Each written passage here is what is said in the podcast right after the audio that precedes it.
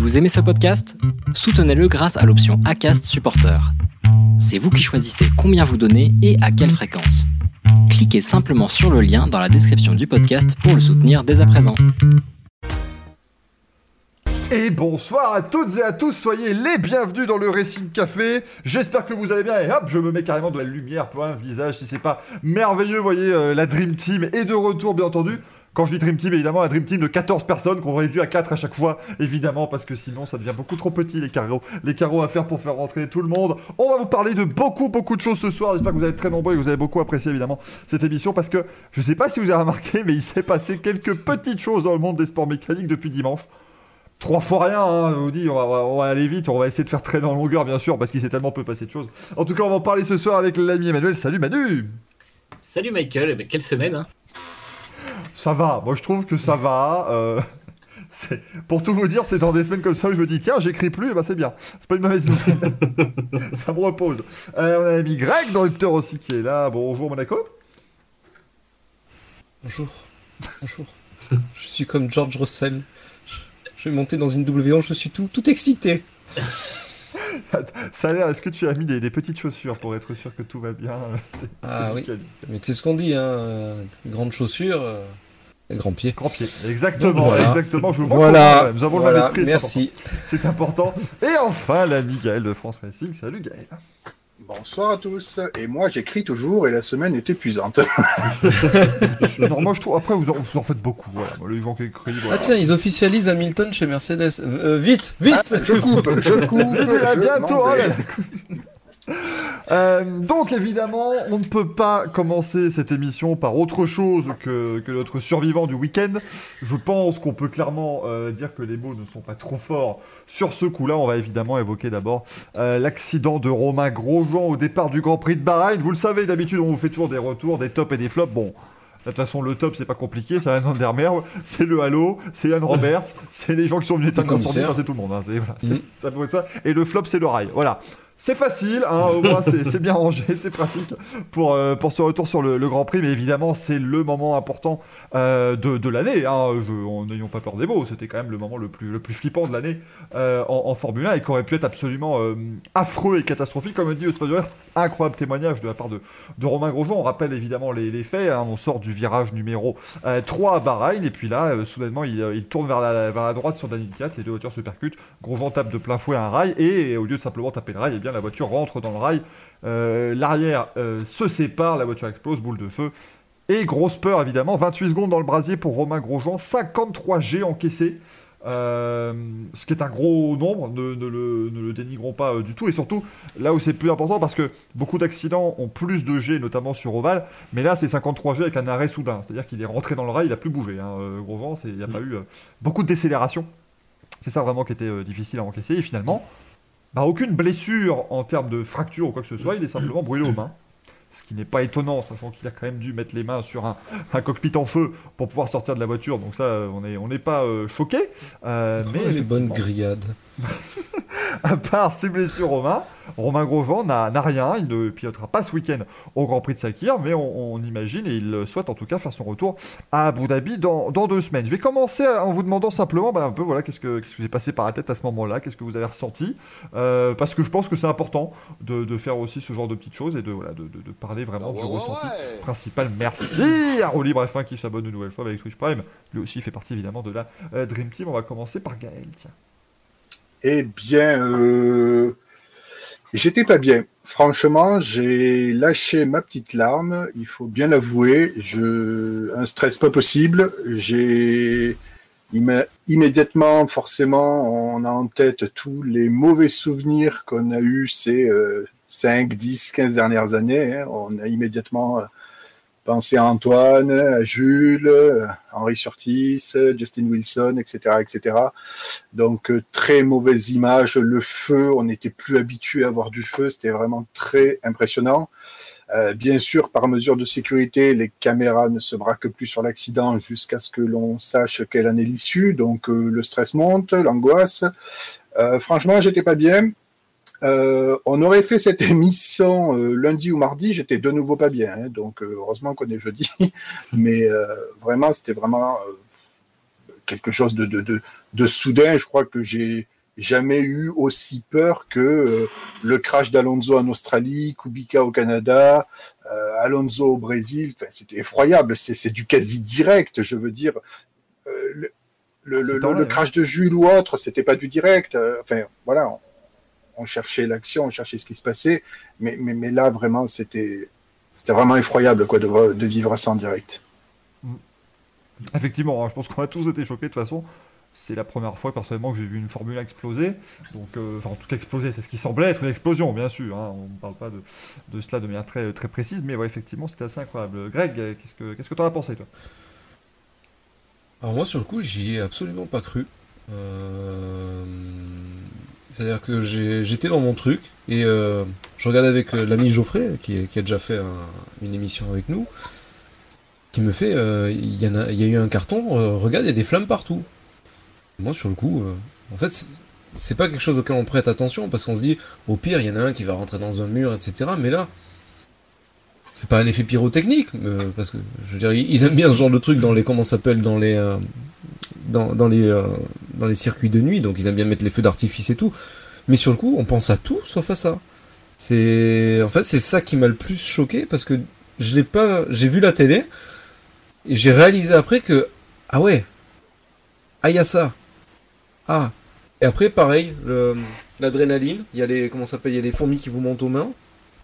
C'était euh, j'ai ouais pareil que Gaël, j'étais vraiment pas bien, euh, sudation et compagnie. Enfin j'ai j'étais mal, j'ai fait oh punaise. Euh... En plus je donnais franchement je donnais pas cher de, de sa peau, hein, c'est pas méchant, mais quand on voit un truc comme ça, euh, première chose à laquelle on pense, feu Loda, on se dit de toute façon s'il est pas mort sur le choc, euh, le pauvre il va finir cramé, ce qui est peut-être une des, des, des pires choses qui soit. D'ailleurs, il, en a parlé dans son, témoignage d'hier à, Canal, qui était particulièrement émouvant. Euh, je rigolais un peu tout à l'heure, euh, parce que maintenant, je veux dire, je pense qu'on a passé la chose, il faut prendre ça un peu de façon légère et se décoller, parce que mine c'était, lourd, comme tu l'as dit, euh, Gaël, pendant, un petit moment, on, on était quand même pas, pas, très bien. Et il a dit, hein, j'ai sorti les mains, j'ai senti la chaleur je me suis cramé les mains, etc. Et on se dit, bah, il, façon de parler, il fallait en avoir. Et lui-même l'a dit, c'est-à-dire qu'en gros, il a dit, je, à un moment, je me suis laissé dire, bon, bah écoute, je vais mourir comment Je vais griller par quel côté d'abord euh, Et puis je me suis dit, non, non, euh, faut que j'y aille. Euh, il a des gosses et tout ça, et je pense que j'aurai, j'aurai les mêmes réflexes. Donc, euh, ouais, c'est un malaise, un malaise. Et c'est dur à Là, tu nous poses la question, mais c'est quand même dur à extérioriser, à dire ce qu'on pensait. C'est pas une question de se mettre à nu, etc. C'est trouver les bons mots, trouver les, les bonnes émotions. Pas facile à faire, mais c'est bien Il y a joué. plein de choses qui, passent, qui se passent quand on, on a ça en direct, comme tu, tu dis. Euh, même, même Sénat, c'est un accident, on se dit, il y a quelqu'un qui a touché la glissière très très fort. On pense à ça. Euh, on pense forcément à Antoine Hubert, euh, Jules Bianchi, tout ça, mais pff, ouais, voilà, c'est je finis mon monologue parce que je. Ouf, voilà. Pas de souci. Manu, toi qui, euh, bon, évidemment, qui, voilà, qui suit aussi à la fin depuis pas mal de temps, c'est quand mmh. même des crashs qu'on n'a pas, pas forcément vus dans, nos, dans notre époque. Ah non, jamais, hein, franchement, c'était euh, c'était effroyable. Euh, c'était un peu un crash en deux temps, c'est-à-dire que tu as, le premier choc vraiment avec l'incendie, tout ça qui se déclare. Déjà, moi j'étais incrédule, je me disais c'est pas possible. Il y a forcément quelque chose qui a brûlé derrière la glissière, un, extincteur ou je sais pas quoi, avant de voir vraiment la boule de feu, le cerveau processe super vite en se disant ça peut pas être la monoplace qui s'est mise à, à, brûler, ça n'existe plus. Euh, après, finalement, bah, on se rend compte que de toute façon, une, une telle explosion, c'est forcément, euh, ça vient forcément de la monoplace. Euh, après, c'est pareil, les, les, pensées vont super vite.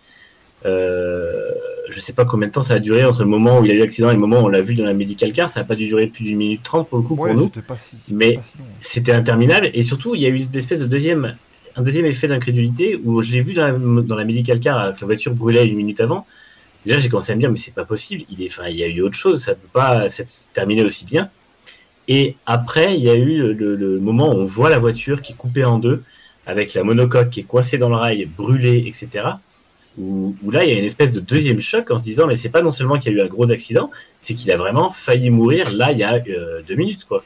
Et tu te. Puis un accident invraisemblable. hein. Ouais, c'est ça. C'est un truc qu'on s'attend plus à voir en F1.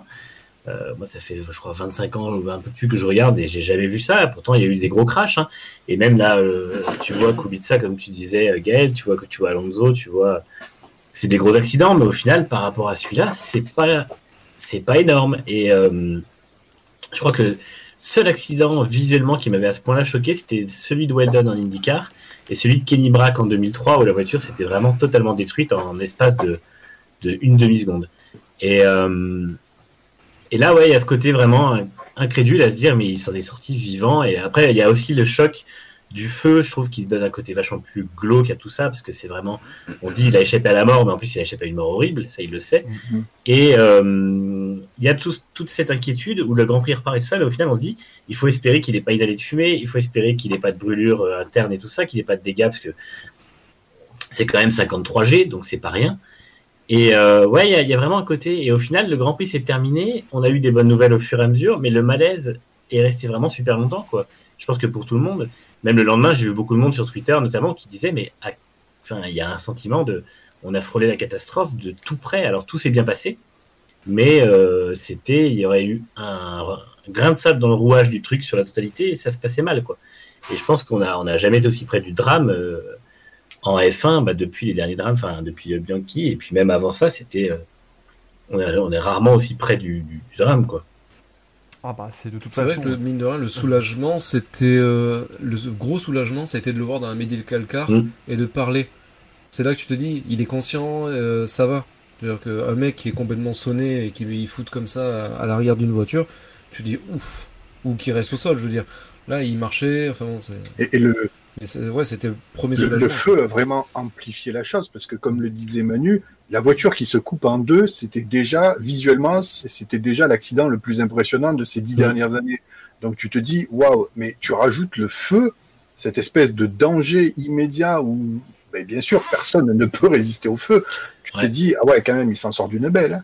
En fait, c'est vrai, quand il n'y a, pas de feu, puis- tu te dis, l'accident est là, là, tu vois, il était coincé dans les rails, en plus, c'est un truc vraiment violent. Il n'y a pas d'urgence s'il n'y a pas de feu. Enfin, Voilà, s'il n'y a pas de feu, l'urgence, c'est de vérifier qu'il va bien, et ensuite, on sort le truc, machin. Mais en fait, le feu, ça donne un côté euh, sans filet à tout ça. Et la Ouais. F1, justement, essaye d'avoir plein de filets de sécurité.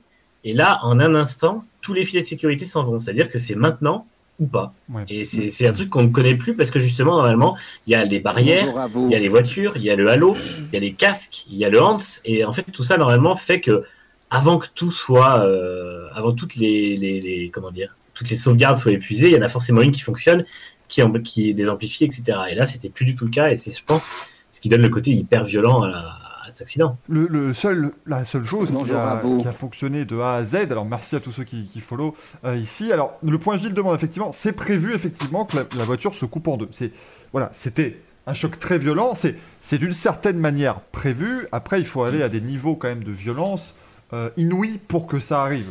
Euh, honnêtement, des voitures comme ça où il n'y a que la cellule de survie, à part le crash de Kenny Brack, euh, Mm. comme l'a dit Manu, ça n'est que très rarement arrivé. hein. C'est pas voilà, mais c'est pas- fait pour. Mais le problème, le vrai souci, c'est qu'en général, c'est fait pour pour dissiper l'énergie. Sauf que là, l'énergie n'a pas été dissipée, puisque la, la Mm. partie qui s'est séparée de la monocoque n'avait rien à voir dans l'accident. En fait, c'est juste que, bah, voilà, à un moment donné, la barrière a arrêté. Mais euh, ce qui était vraiment très très choquant dans cet accident, c'est de se dire que là, honnêtement, euh, on enlève le halo, n'essayez même pas de trouver un miracle ou quoi que ce soit. C'est vraiment là le, le côté. Et c'est là, je trouve, où il y, y a quelque chose à croire. Parce que tous les autres accidents où ça s'est bien fini, on peut trouver plusieurs éléments. Euh, même le crash horrible de Kubica, on peut dire oui, mais il y a l'angle qui est pas si horrible que ça. Il y a le fait que voilà, il y a- il y, a plein de petites choses. Ici, il y en a qu'une seule. C'est simple. C'est pas Mm. compliqué. euh, vous enlevez un seul élément et c'est certain que ça se termine extraordinairement mal. Euh, les rails vont évidemment maintenant de nouveau être extraordinairement euh, mis sous les, les feux des critiques une fois maintenant qu'on sait que il y a eu il y a eu je trouve quand même il faut le dire dimanche un délai de décence qui a été respecté de manière quand même euh, globalement unanime ce qui ce qui est jamais le cas dans les accidents graves. On est toujours les premiers quand il y a un grave truc il y a toujours quelqu'un qui va dire ah oui mais quand même c'est un scandale. Là vraiment personne je pense que tout le monde a été suffisamment choqué Mm. pour éviter de faire ça. Mais il y en a certains évidemment qui vont qui vont blâmer le, le rail. Il faut quand même remettre les choses dans leur contexte euh, dans les années 70, on avait les mêmes accidents à 80 km/h, si vous voulez. hein. Là, il a quand même fallu qu'ils viennent taper à 213 km/h. Euh, voilà, il faut quand même remettre les choses en contexte. C'est un accident, c'est un, euh, quelque chose qui. euh, Bah, qui on jamais a eu l'accident de sévère qui était exactement le même. Oui, mais- à des vitesses moins élevées. à à des vitesses moins C'est ça, élevées. exactement. Et Je crois, je crois que celui de Helmut Koenig était plus rapide, mais plus violent que celui de Sever aussi. Donc, euh, Mais voilà, c'est effectivement, euh, n'ayons pas peur des mots, même si euh, il y a euh, euh, les protections autour de la tête, tout ça. si- S'il n'y a pas le halo, voilà, c'est la tête de Grosjean qui prend le, le rail. C'est voilà, c'est absolument affreux. Euh, ils ont effectivement modifié le rail en question. Ils ont maintenant mis un mur de pneus à la place euh, devant. J'avais entendu beaucoup de gens dire que c'était un petit peu scandaleux la petite réparation rapide qu'ils ont faite en mettant des, euh, des blocs de béton. Je vais vous donner mon avis, vous me direz s'il est différent ou pas. Je pars du principe simplement qu'on a eu un accident qui montre que le rail, c'est pas la bonne solution. Euh, si vous me dites on remet un rail, moi je vous dis qu'est-ce que vous fumez?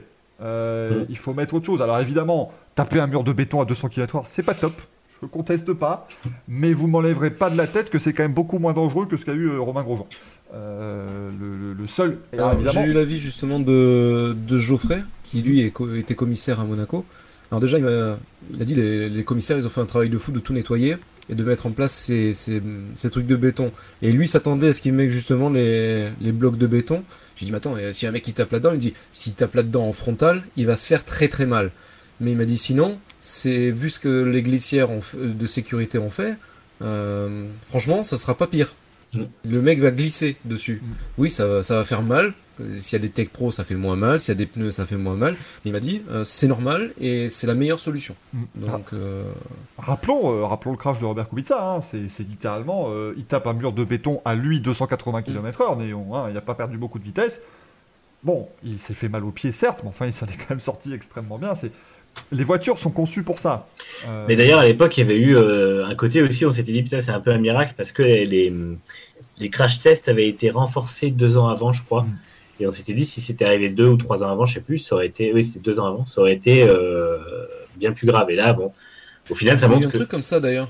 tout- est- à propos des, des Oui, combinaisons. ils ont changé Oui. cette année là, ils ont changé la, la norme des combinaisons cette Oui. année, qui doivent plus résister euh, 10 secondes comme les gants, mais 20 secondes. Bah, comme il est resté 28 secondes dans le feu, je préfère être 28 secondes dans une combinaison qui est prévue pour en supporter 20 que 10. Euh, c'est voilà, c'est des petites Mais choses. qui est plus lourd. C'est des, c'est voilà, c'est un petit peu plus lourd, mais c'est des, c'est des petites choses qu'on qu'on ignore, mais qui montrent que la lutte pour la sécurité en F1, parce que honnêtement, euh, si on est rationnel, avant ce qui s'est passé dimanche, vous me dites, on a fait une norme pour que les combinaisons résistent plus au feu, je vous dirais, pourquoi? Quel est l'intérêt? Euh, après dimanche, je vous dis merci mon Dieu. c'est sûr. hein. Et, et- et c'est pour ça que moi je vais quand même pas, euh, voilà, parce qu'il y a eu aussi ce petit débat avec le mot miracle, où euh, Lucas Di Grassi notamment avait dit n'utilisez pas le mot miracle à tort et à travers, Oui. c'est simplement la science. Faut, faut arrêter. C'est la, la science a fait tout ce qu'elle a pu, mais il y a un- un- un- quand même un facteur chance qui a été gigantesque.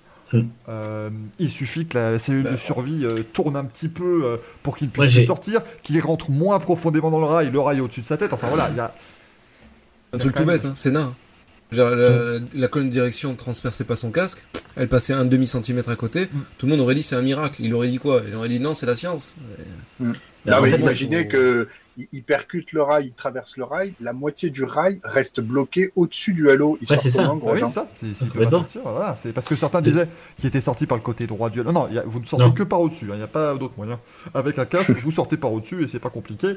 Euh, On ça- demande dans le chat si on a eu l'explication de la chaussure perdue. Alors oui, Oui. en gros, Oui. euh, bah, il s'est débattu. coincée, euh. Elle était coincée, voilà, il est parti sans. Il avait, il le pied sous la il a- pédale, ouais. Il a dit que c'était le pied qui lui faisait le plus mal par rapport aux brûlures et compagnie. Où il, en- il, il a dit j'ai enlevé les gants pour éviter que ça colle. Et il a dit que c'est le pied, il s'est fait une entorse où il avait le plus mal par rapport à l'accident. Ouais. Et qu'il n'avait pas vraiment senti les 53G. Écoute, Ça après, Parce que. Tu conditions n'es pas une baigne à gros gens, parce que euh, si tu le rates, il te tue derrière. après, après, 50 Après- 53G, c'est, c'est, c'est un chiffre qui est honnêtement voilà. Il y a les C'est sur chiffres les qui sortent- millisecondes, quoi. Voilà, 53 puis il y a G. les- Ça veut tout dire, ça veut rien dire, Voilà. c'est selon l'angle Il y a les chiffres qui sortent derrière et qui disent il a Mm. pesé 3 tonnes et demie. Enfin voilà, évidemment, Ouais. c'est un gros choc 53G, mais je le rappelle, je, je l'avais vu sur les réseaux sociaux et j'en ai parlé aussi. Un accident d'IndyCar sur un ovale, on est quasiment toujours au-dessus de ça. hein, je Kenny dire, Brack, hein, Kenny Brack, euh, c'était 214. Voilà, on a 214G Donc, euh, sur un, une microseconde. Mais après, après c'est aussi le fait que, ça nous arrive à un de nous quatre. euh, on tombe inconscient. Eux, ils ont, euh, un, entraînement physique qui est démentiel. Et euh, c'est ce que Marion Grosjean a dit d'ailleurs sur, le, sur les réseaux sociaux. Elle a remercié les préparateurs physiques parce qu'elle a dit sans son, sans sa force physique, sa forme physique, il serait sûrement pas, il aurait sûrement pas eu la présence d'esprit aussi vite d'être autant alerte euh, à ce qui se passait autour. Exactement. Oui, parce qu'on oublie, on oublie de le dire, mais les, les pilotes de Formule 1, c'est quand même des athlètes de très très haut niveau, qui sont vraiment multidisciplines. Ouais. Euh, Bah non, il tourne en rond. Ouais, c'est ça. Non, c'est pour- c'est c'est donné oui, à tout le monde. c'est pour dire à certains que vraiment, un pilote de Formule 1, c'est pas quelqu'un qui tourne juste un volant, c'est un athlète de très haut niveau. Ils sont quand même au plus beau, au plus bas en masse graisseuse, ils sont à Mm. 7%, donc c'est vraiment des. Et je crois que par Grand Prix, ils peuvent perdre euh, 3 kilos, je crois. 3 kilos et demi, ouais. Voilà. Donc de toute c'est façon, quand euh, même du très haut niveau. 5 quoi. pour Alonso en 2009, on en avait parlé, hein, notamment. euh, Mm. Oui, c'est ça, ouais. Mais J- Jenson Button, quand il s'ennuie le dimanche, il fait le, les triathlons Ironman, lui, donc euh, C'est ça. avec un, marathon en plein milieu et tout ça. Donc, euh, Faut, faut se dire, Jimmy Johnson, un jour, avait quand même fait un, un semi-marathon le matin et une course de NASCAR l'après-midi. C'est Mm. vous dire quand même le. Il avait envie comme ça de se faire plaisir et il avait fait, les, il avait pris un capteur cardiaque pour les deux événements. Bah, c'était pareil niveau euh, cardio euh, dans la voiture que quand il avait fait son, son semi-marathon. Euh, mais voilà, ce sont des choses, euh, encore une fois, tout ça, heureusement on en parle aujourd'hui avec beaucoup de, de légèreté. Moi, moi j'avoue que Honnêtement, on, on en parlait avec des amis. J'avais personnellement les yeux rivés sur l'autre euh, qui, est, qui est complètement à l'extérieur de la piste en train de faire du rallycross parce que. Kimi Raikkonen, plus personne n'en parle, mais on sait pas ce qu'il allait foutre là-bas. Euh, moi, je le regarde Mais- en me disant, et c'est vrai que je me dis, je vois le rail arriver, je dis, j'espère qu'il va tourner. Et puis au même moment, j'en vois un qui se prend le rail, mais de l'autre côté de la piste. pas du tout, c'était pas du tout prévu. Euh, mais voilà, très très gros, euh, euh, très très gros accident. Et on rappelle 53G qui ont été absorbés aussi par l'appui-tête, par le museau de la voiture, par, euh, Par par le Hans. fait que l'arrière euh, soit parti, le Hans aussi qui a servi. Donc encore une fois, ce sont des accidents. Maintenant, on est capable d'encaisser des chocs extrêmement importants dans une monoplace sans, voilà, enfin.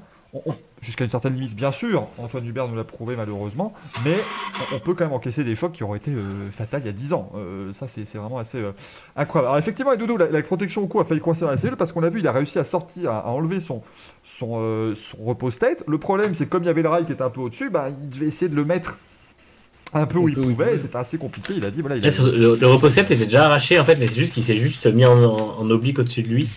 Et du coup, il a fallu qu'il le pousse pour pouvoir sortir. Ouais. Parce que c'est ce qui l'a bloqué le premier, le premier essai qu'il a fait en fait. Mais en tout cas, maintenant, je veux juste euh, faire passer un commentaire, un message à tous ceux qui nous regardent et nous écoutent. Euh, je ne veux plus jamais entendre Oh là là. une critique sur le halo. Voilà, effectivement, on le voit ici. Donc ça, c'est le. euh, Ouais. On voit le halo en rouge et la protection de tête ici, effectivement, qui était euh, voilà, qui était mise sur le côté. Euh, mais ne- voilà, je. Est-ce je- que tu peux d'ailleurs faire une petite parenthèse sur la technique Mais tout à fait, Vu, tout à fait. vu qu'on a des petites notes qui vont bien et que tu es un, un narrateur de talent. Effectivement, non, effectivement, mais je voulais juste dire, voilà, ne, ne dites plus jamais que le Halo euh, c'est mauvais. Enfin voilà, Euh, peu importe, à chaque fois quelqu'un arrivait à dire, oui, mais vous dites que ça lui a sauvé la vie, mais nanana, nanana. Là, il n'y a pas de nanana. Ah, le Halo, C'est top. c'est formidable. Je suis même bien content finalement qu'il n'ait pas eu de pare-brise comme en IndyCar, parce que soyons francs, euh, si tu peux pas t'agripper au côté du Halo, je sais pas vraiment comment il peut, comment il peut sortir. Euh, Donc voilà, c'est vraiment, euh, c'est quand même la meilleure, la, la plus grande invention. Et Romain Grosjean a dit lui-même, il détestait le Halo. Il est complètement maintenant ravi. Alors, il y a eu pas mal de choses hein, qui, ont, qui, ont, qui ont sauvé Romain Grosjean, mais il y a eu quand même aussi, donc effectivement, le, le côté feu. Et pour tout vous dire, je regardais le Grand Prix avec quelqu'un qui n'a pas l'habitude des sports mécaniques, à qui j'avais dit, un peu voilà, le, feu c'est quasiment impossible aujourd'hui, surtout en Formule 1. En, en IndyCar, on voit souvent de- des feux, des feux d'huile en fait qui peuvent se déclarer rapidement, mais en général, voilà, une grosse boule de feu. Il suffit évidemment qu'on regarde le premier tour, elle voit ça, elle me dit bah alors comment ça se fait? Eh ben comment ça se fait justement? Euh, la- la- Alors vas-y, Jamy. voilà. mais dis donc, alors c'est très simple. Attends, Marcel, démarre le camion. Mais, mais en fait, le, le réservoir, le, le réservoir euh, de Formule 1, c'est pas le même réservoir que vous avez dans votre Golf, hein, rassurez-vous, même si c'est une Golf de 650 Ah. chevaux euh, W12 Ah, TDI. inutile que j'appuie à fond sur ma voiture. alors. Voilà, c'est pas pareil du tout. C'est-à-dire que là, on n'est pas sur une, une cuve euh, qui est très euh, rigide et très solide. C'est une espèce, justement, c'est un peu comme un. Je pourrais comparer ça rapidement à un camelback. Hein, voilà, vous voyez la, la photo que met Greg ici. C'est un, c'est effectivement une vessie. Et c'est Euh. pas un camelto, hein. ça n'a rien à voir. Ça, ça n'a rien à voir. Ce sera dans le Racing Café de premier samedi du mois, ça, euh, Greg. Mais c'est pas, c'est ce samedi. mais donc, effectivement, c'est quelque chose de, de malléable et qui peut justement se déformer. Et c'est important parce que des fois, évidemment, dans les chocs, eh bien, euh, même si tout est extrêmement packagé, c'est juste derrière le pilote, mais c'est important que ça puisse encaisser, encaisser des chocs. Et surtout, c'est un matériau anti-crevaison pour que rien ne puisse venir perforer le, perforer le, euh, le, le réservoir de la, de la voiture. Après, évidemment, il y a pas mal de tuyaux qui sont là. Et donc, effectivement, là, quand C'est même. du Kevlar de qualité balistique militaire. Voilà. Et dites-vous que ça tu peux tirer dedans, ça prend pas feu. Voilà. Bah dites-vous que là, ça, ça a été arraché.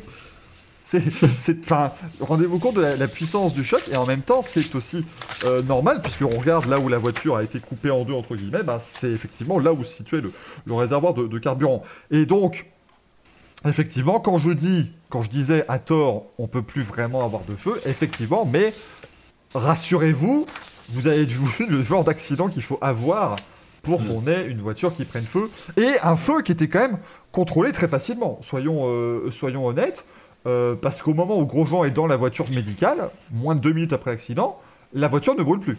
Euh, C'est-à-dire que ça aurait pu être un, voilà, un incendie qui dure, qui dure avec en plus pas mal de batteries euh, qui, sont, euh, qui sont présentes juste là, hein, puisque tout le système de RS, le système électrique de la voiture se retrouve là, donc ça aurait pu être vraiment beaucoup plus, beaucoup plus important. Mais donc voilà, c'est cette combinaison du choc très violent qui a euh, plus que déformé le, le réservoir qu'il a, euh, qu'il a en tout cas un peu ouvert, le fait que ce soit avec des batteries, tout ça, et voilà, vous mettez une seule, il suffit d'une étincelle pour euh, mettre le feu à tout ça. Entre nous, Ah, euh, J'avais la a faire. il y en a eu. Alors oui, euh, effectivement, le point J, le, le, le Camelto est aussi malléable et déformable, mais ça, encore une fois, nous n'avons pas le droit d'en parler à 20h58. voilà, vous voyez quand même l'état de la tu voiture. parlais justement de la, de la batterie et des étincelles. La- la- les batteries sont là. hein. Voilà. C'est entouré en, en blanc.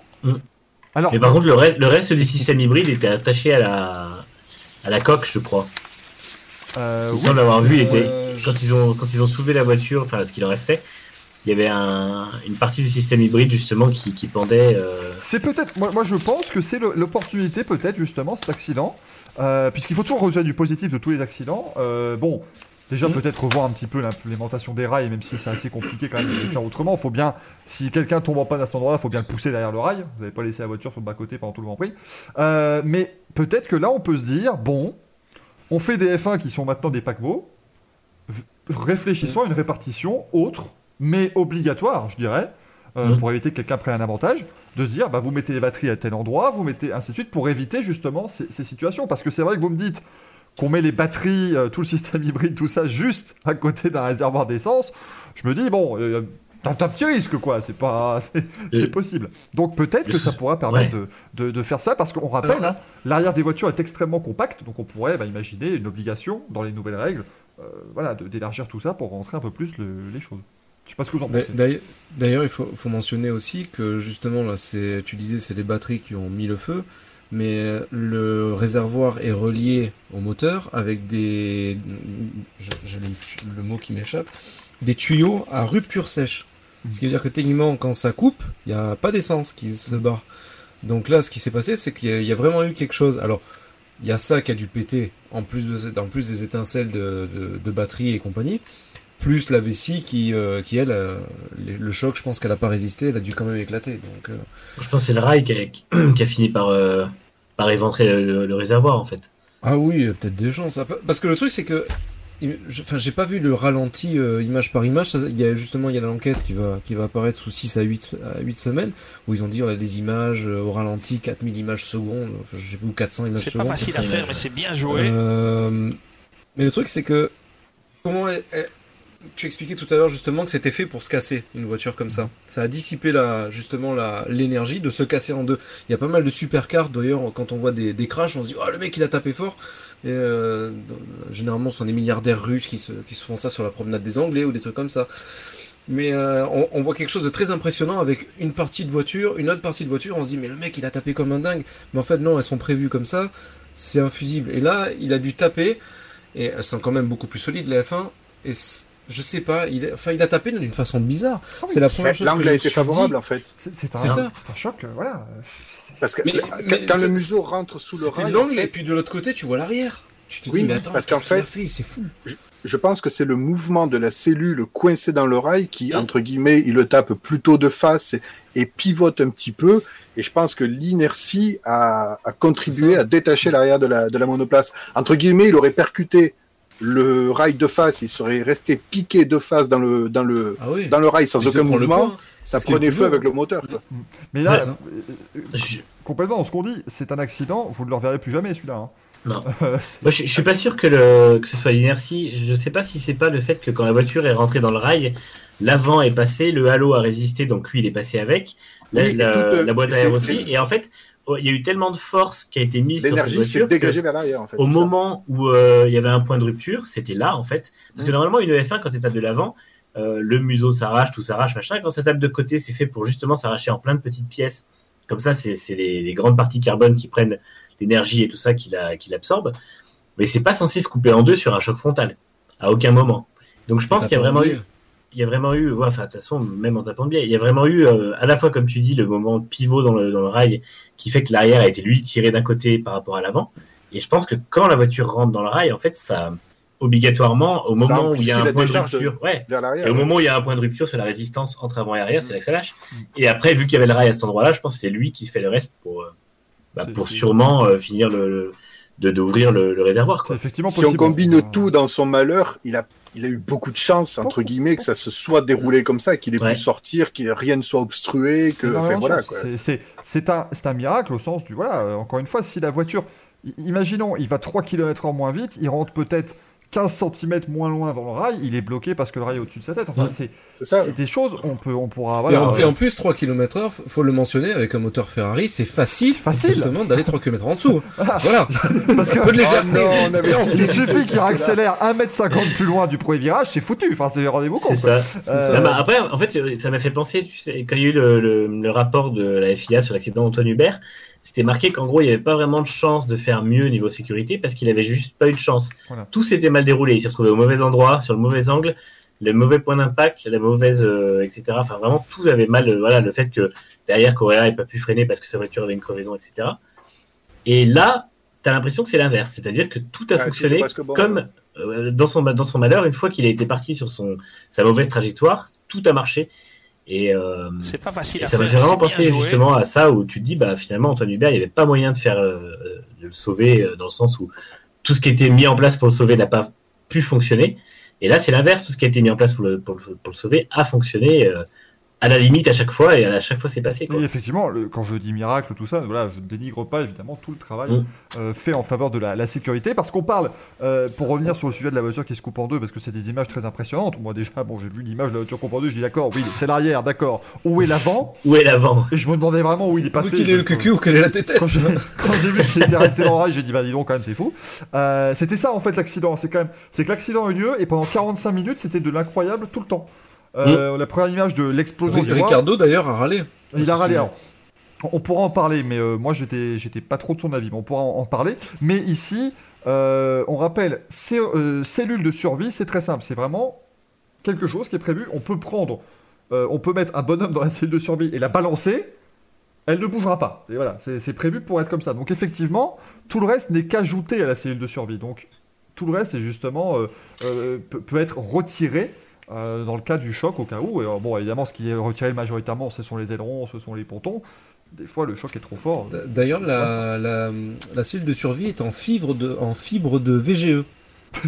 Oui, mais on, voit Quelle que, horreur on- on voit que ça Ah. n'est pas. Indestructible. Oui, mais on voit que ça n'est pas Indestructible. justement. C'est ça le problème. Et là, moi, je commence à flipper, évidemment. Euh, Ça a, été, ça a été développé dans les euh, studios Drucker, non C'est ça?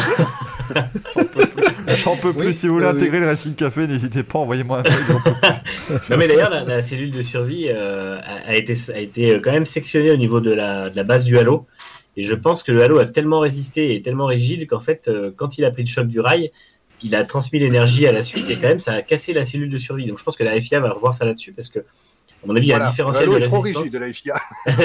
mais- ouais je, pense- je pense qu'il y, a un- il y a un truc à faire sur les fixations ou la manière dont la cellule de survie euh, absorbe les chocs du halo parce que visiblement elle peut pas absorber les chocs que le halo absorbe. Mm. et ce qui était le but D'ailleurs, le halo, le, le halo tel qu'on le connaît, entre guillemets, il a été bricolé, rajouté sur les Mm. cellules de survie qu'on connaît aujourd'hui. Sur les F1 de concept 2022, on aura peut-être une meilleure intégration. Il va peut-être y avoir un nouveau travail de fait, quoi. C'est c'est possible, c'est possible. Et ce sera de toute façon, évidemment, ce qui sera de plus en plus euh, euh, fait. Et c'est- c'est.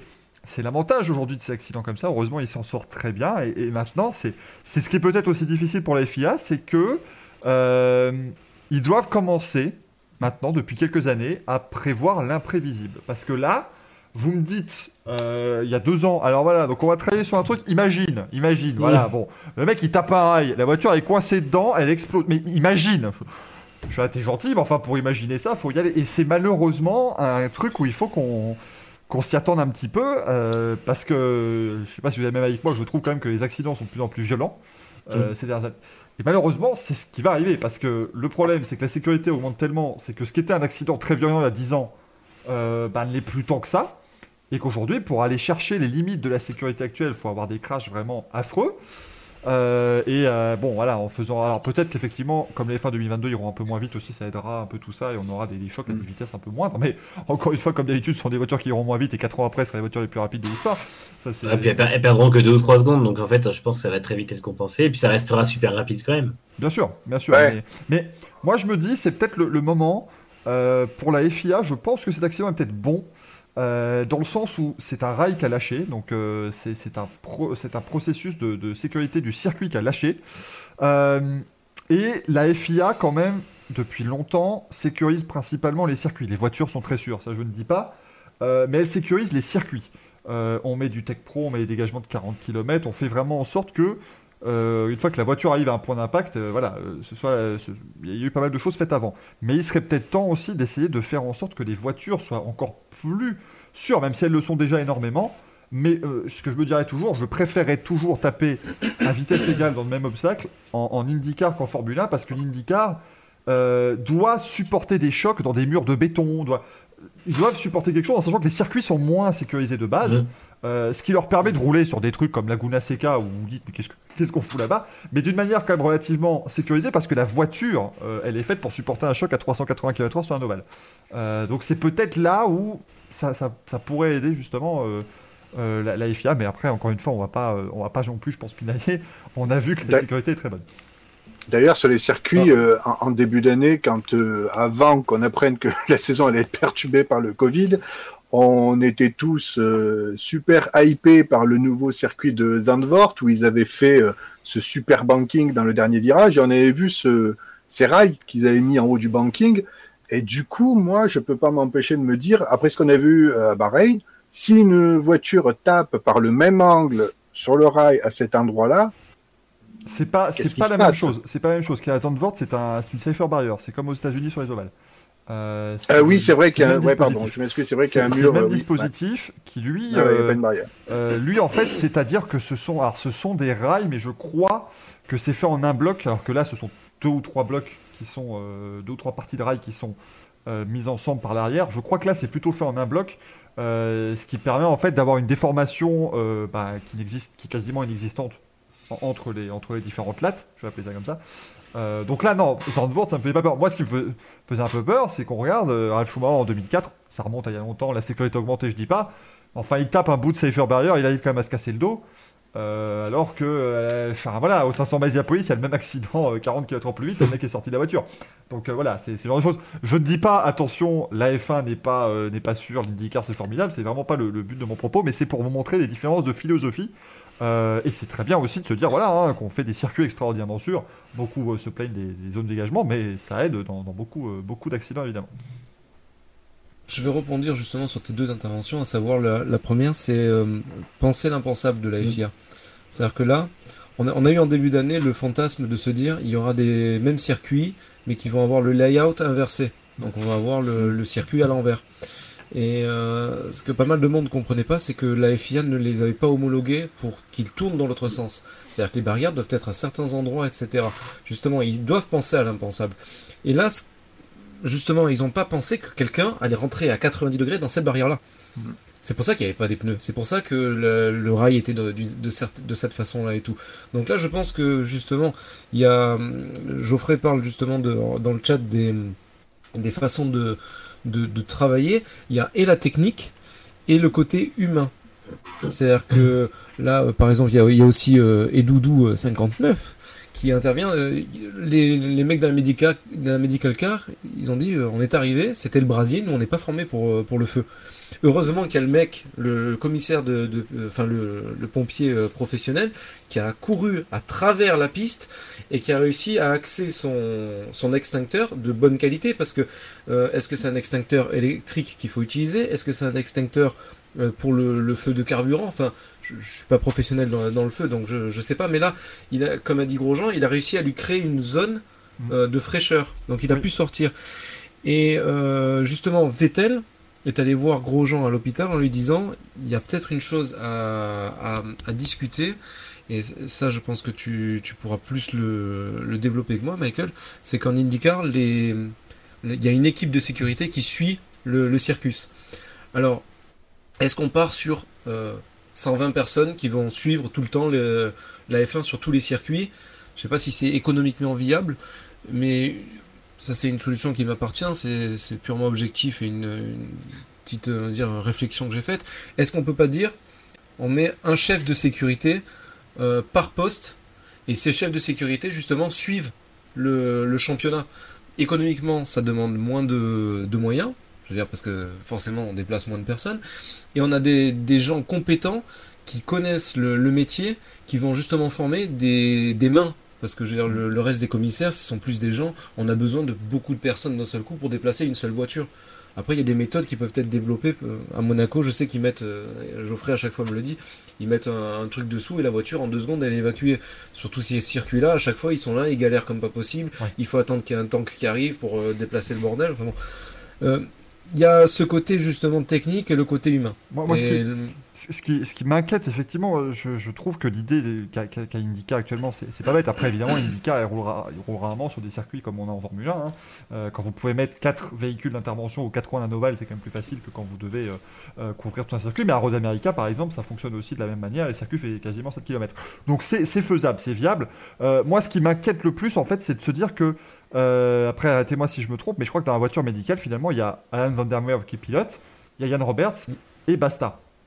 Et, c'est là où moi je trouve que c'est un peu risqué, c'est-à-dire que euh, si on reprend dans, les pires cas de, de, de, de, l'IndyCar, par exemple quand Alex Zanardi a son accident, euh, ceux qui arrivent en premier à son chevet, c'est pas un médecin, c'est une équipe de médecins.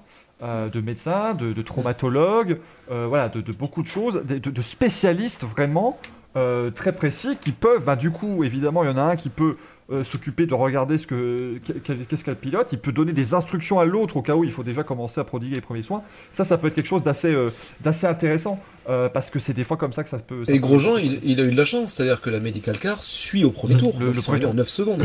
voilà. Ça serait un tour plus tard, ah il, est en train de se taper la bourre avec quelqu'un d'autre et il fait exactement le même mouvement. Le temps qu'il démarre de la pit lane, qui débarque il y a 30 secondes qui s'écoule 30 secondes, bah, il savait pas où sortir, il avait pas les instructions parce que il a dit que la, visière était opaque. Et eh oui. Donc heureusement qu'il lui a dit euh, sors par là. Les, les ont fondu en fait sur sa visière, pas la visière, la visière a parfaitement tenu, mais les tir-off ont fondu. Mais, euh, mais, mais, effectivement, là, il a eu de la chance que ce soit le premier tour parce que le commissaire a pu traverser la piste aussi. Euh, parce qu'il savait que rien n'allait arriver. Donc il a traversé, parce qu'effectivement, on le voit très clairement sur les images. Grosjean, il bouge un peu, et ensuite il y a ce premier jet d'extincteur qui, repousse les flammes un peu, et là, Grosjean peut s'extirper de la voiture. Et ça l'a aidé énormément, même si ça n'a pas éteint l'incendie immédiatement, évidemment. Ça a aidé euh, Grosjean à, s'en sortir. Donc il y a pas mal de choses, effectivement, qu'on peut, qu'on peut, qu'on peut imaginer, mais, mais moi je pense, ouais, vous mettez. Euh, euh, vous, vous, stationnez. Après, c'est toujours le risque, c'est de dire on pourrait stationner des équipes d'intervention à différents endroits. Euh, mais euh, tu peux tomber sur le coup, ben, le mec a l'accident à 5 mètres de la voiture, bon bah c'est super, on sort directement, et il peut tomber dans un no man's land parce que voilà, c'est toujours, il y a des, petits, euh, des, petits risques comme ça, mais voilà, c'est vraiment assez. assez c'était quand même un accident assez, assez violent, hein, je pense qu'on peut le dire, ce qui est arrivé à, Romain Rovan. Après, je pense qu'il y a des, compromis à trouver. Peut-être qu'il faudrait qu'il y ait dans la medical car un pompier, par exemple, en plus. Euh, peut-être qu'il faudrait deux ou trois medical cars, peut-être une par, euh, par secteur du circuit. Euh, et surtout, il faudrait sûrement plus de médecins parce que c'est vrai que là, on a la chance. Alors, comme tu disais tout à l'heure, la F1 doit anticiper les scénarios. C'est super compliqué. Moi, je n'aimerais pas être à leur place parce qu'honnêtement, la commission sécurité aujourd'hui, ils doivent trouver ce qui va se passer avant que ça arrive pour anticiper les risques, puisque tous les risques connus sont anticipés déjà maintenant. Et là, on travaille sur d'autres risques qu'on pensait disparus, mais c'est assez rare. Et le problème, c'est le jour où on a un gros carton avec trois ou quatre voitures, dont deux pilotes blessés. Euh, comment Il fait quoi? Ouais, que fait Yann Roberts? Parce que euh, ça oblige à faire du triage sur place. Mm. Littéralement, c'est du, du, du, vocabulaire de guerre, mais et c'est, euh, je pense qu'il y a un petit côté de la F1 où ils se disent de toute façon, on aura le temps de rapatrier les pilotes au centre médical, etc. Alors oui, dans l'absolu, maintenant, les accidents sont très souvent suffisant pour que, enfin suffisamment euh, soft pour que on ait le temps de récupérer les pilotes. Ils vont bien, on les amène, on vérifie les blessures parce qu'elles sont légères s'il y en a. Mais on n'est pas à l'abri, surtout sur des circuits, on va quand même sur des circuits un peu bourrins. Le Vietnam, ça aurait pu être super dangereux. euh, parce que c'était un tracé hyper dangereux. Apparemment, l'Arabie Saoudite, ils veulent faire quelque chose d'incroyable. Donc, j'imagine que incroyable, ça veut dire qu'il y aura des trucs dangereux. Alors Manu, euh, Euh. Geoffrey nous dit qu'il y a des médecins à tous les postes de commissaire à Monaco avec un infirmier notamment. Donc effectivement, il doit y avoir Ouais, dans à Monaco, mais ouais. je sais pas pas si sur les autres circuits, je sais pas sur, sur, les autres circuits si c'est à ce point-là. Euh, je suis pas sûr que ce soit que des, des médecins formés euh, sur tous les postes de. de... Ben Là, dans le cas, on n'a pas vu beaucoup de monde, enfin, entre guillemets, on a vu le maximum de monde se déployer. S'ils avaient été trois pilotes sous le Mhm. feu, c'était Ouais. pas la même histoire. C'est hein. une énorme euh, dit, euh, dit Geoffrey. Non, mais D'accord. ça, beaucoup, voilà, effectivement, c'est ouais, c'est Bon. même- Dans ces cas-là, ouais, ça- c'est déjà ça. Alors, du coup, je sais pas après si euh, peut-être que la Medical Car, il n'y a pas besoin d'y apporter des, des, des des, changements, euh, des changements, je sais pas, mais c'est vrai que il y a quand même le fait que maintenant on n'envisage pas trop les accidents avec de multiples pilotes euh, impliqués et blessés. Et je pense que euh, malheureusement aujourd'hui c'est ce qui peut arriver de pire. Parce que euh, on a bien vu en F2 l'an dernier avec Antoine Hubert, c'est que c'était deux pilotes qui ont eu un gros carton. Donc je sais pas. Peut-être qu'il y a des, des choses à prévoir. Alors, tant mieux s'il y a des médecins partout. Par contre, c'est vrai qu'il y a sûrement encore des choses à prévoir sur les, avec les pompiers, sur les formations feu, etc. Mais euh, la FIA doit effectivement presque inventer les problèmes. Quoi. Voilà, c'est très, ouais, très, euh, très compliqué et je pense qu'il y, y a beaucoup de choses assez, euh, assez difficiles et, euh, et, et on peut même aller plus loin dans les protocoles de, de safety car, de beaucoup de choses parce que euh, quand vous regardez aux, aux États-Unis, même sur des circuits routiers, quand quand il y a un- une safety car, on est au ralenti, enfin tout le monde Mm. pile, il n'y a pas d'histoire de delta où le pilote regarde juste son, son volant, machin, tout ça et, euh, et on a, on, on, en- on en rigole, avec beaucoup d'amis, j'en rigole. Vous voyez un accident, il y a une voiture qui tape le mur, il y a quatre ambulances qui arrivent sur les lieux. Bon, tu te dis, il est, c'est bon, il est en un morceau, le monsieur, quoi. Il n'y a, a pas trop de risque. Mais n'empêche, on en rigole, mais euh, ils vrai. adoptent plus la politique du faisons-en trop. Mm. Mais le jour où c'est très grave, on a ce qu'il faut, par contre, les gars. Il n'y a aucun. Bah, c'est vrai, qu'en IndyCar, ce qui est impressionnant, c'est que souvent, tu as des ambulances qui sont sur le lieu avant même que la voiture soit arrêtée euh, de son accident. C'est vrai. C'est ça qui est assez, assez dingue. Moi, je, pour reprendre ton exemple, qui était, qui était évidemment le pire du pire et qu'on ne souhaite jamais revoir, c'était l'accident de Las Vegas en, en IndyCar. Là, vous avez quand même, euh, enfin, je, vous- je vous rappelle le topo, c'est quand même 15 voitures impliquées. hein. Euh, c'est un, et c'est pas de la NASCAR, malheureusement. Là, c'est 15 voitures où tu te dis, il y a des enjeux, et malheureusement, Dan Weldon en est décédé. Mais donc, il y avait 15 voitures impliquées, plusieurs pilotes blessés, euh, des pilotes coincés dans leur voiture. Enfin, il y avait vraiment tout ce qui était possible. Et il y avait, mais c'était une fourmilière. Il y avait l'impression que tout le de paddock s'était réuni en ligne droite C'était pour, régler tout ça. Et donc voilà, c'était vraiment. Ils ont des protocoles qui sont peut-être plus poussés. C'est peut-être aussi, voilà, c'est une bonne euh, idée, je pense, de, de s'inspirer des choses. Et euh, c'est ce que la FIA a fait d'ailleurs. Il y a des groupes de travail avec les gens qui s'occupent de la sécurité en IndyCar, mais aussi de la sécurité en NASCAR, de la sécurité en, en V8 Supercar. Enfin voilà.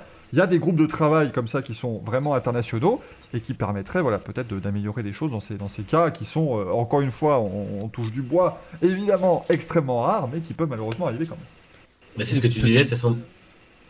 Vas-y, Greg. Petite parenthèse, euh, on va dire pas explicative ou quoi que ce soit. Euh, là, ce, qu'on discute, c'est, euh, le- je veux dire, c'est- gentil. Je veux dire, C'est c'est juste un avis. La FIA Mm. fait un travail admirable et continuera à faire un travail admirable. On n'est pas du tout donneur de leçons. C'est-à-dire que Ah. Là, là on, on essaie juste d'analyser ce qui s'est passé avec nos, nos connaissances, avec, euh, je veux dire, un, sentiment plus humain que de, de vrais spécialistes qui, je pense, pourront répondre de façon plus, plus précise à ça. Et c'est ce qu'on attend justement de l'enquête. Mais on n'est on n'est pas du tout donneur de leçons. La FIA, euh, comme, comme je le répète, euh, avec toutes les mesures qui ont été prises ces dernières années, euh, dans la voiture, sur le pilote, sur la piste, en dehors de la piste. euh, et des fois, on râle. Par exemple, euh, c'était pour le, c'était au Nürb. Ouais, les voitures, elles roulent pas, elles roulent pas. Ouais, mais ça va, l'hélicoptère, s'il peut pas décoller, c'est pas grave. Il se passe quoi s'il peut pas décoller, qu'il y a un accident comme sûr, On Bien fait sûr. quoi? Alors oui, il y a trois fans qui sont pas contents sur Twitter. Ah, ça roule pas, fait chier.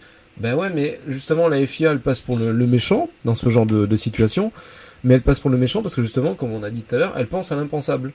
De- Donc voilà. C'est vraiment le genre de choses. euh, aux États-Unis, par exemple, maintenant, il y a des protocoles qui disent s'il y a un coup de, de foudre, euh, et non pas à Mhm. Notting Hill, mais à quelques kilomètres, à un nombre précis de kilomètres du circuit, on arrête la 25. course. Et donc maintenant, il y a quand même beaucoup de gens qui ne comprennent pas, qui se disent bah, il pleut pas, on arrête la course. Qu'est-ce que c'est que ce bordel Ouais. Bah simplement que parce c'est qu'un jour. 25 sur certains circuits. Voilà, bah, vrai. simplement parce qu'un jour à Pocono, bah, il y a un fan, il est sorti, il y avait de l'orage dans l'air, il, est sorti- vous. il est sorti de son, son siège, il allait retrouver sa voiture, il s'est fait tuer parce que la foudre s'est abattue sur lui.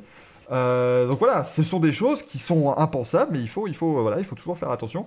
Euh, après, on rappelle aussi, les États-Unis, vous vous asseyez sur de l'aluminium hein, dans, les, dans les tribunes. C'est c'est un autre concept aussi, Ah hein, oui. faut, pas, euh, faut pas croire. Mais, euh, mais voilà, c'est. euh, Alors, comme tu dis, Goshi, on en a parlé tout à l'heure, hein, que penser de la façon dont ils ont remplacé le rail? Le mec avec ce mur de béton, il tape fort, il se fait mal aux jambes, certainement, et encore, peut-être même pas. hein, euh, je veux dire, on a évolué Bonjour depuis vous. 2007. Euh, Il se fait peut-être mal aux jambes, mais euh, bon voilà, il se retrouve pas coincé dans le mur. Donc c'est moins, euh, c'est c'est moins euh, dangereux. Après voilà, c'est moi c'est le même débat qu'on a vu plus tôt dans l'année après euh, l'accident à F2 en Russie. Euh, quelle idée de mettre des tech pro dans des virages super rapides où la voiture est arrêtée net.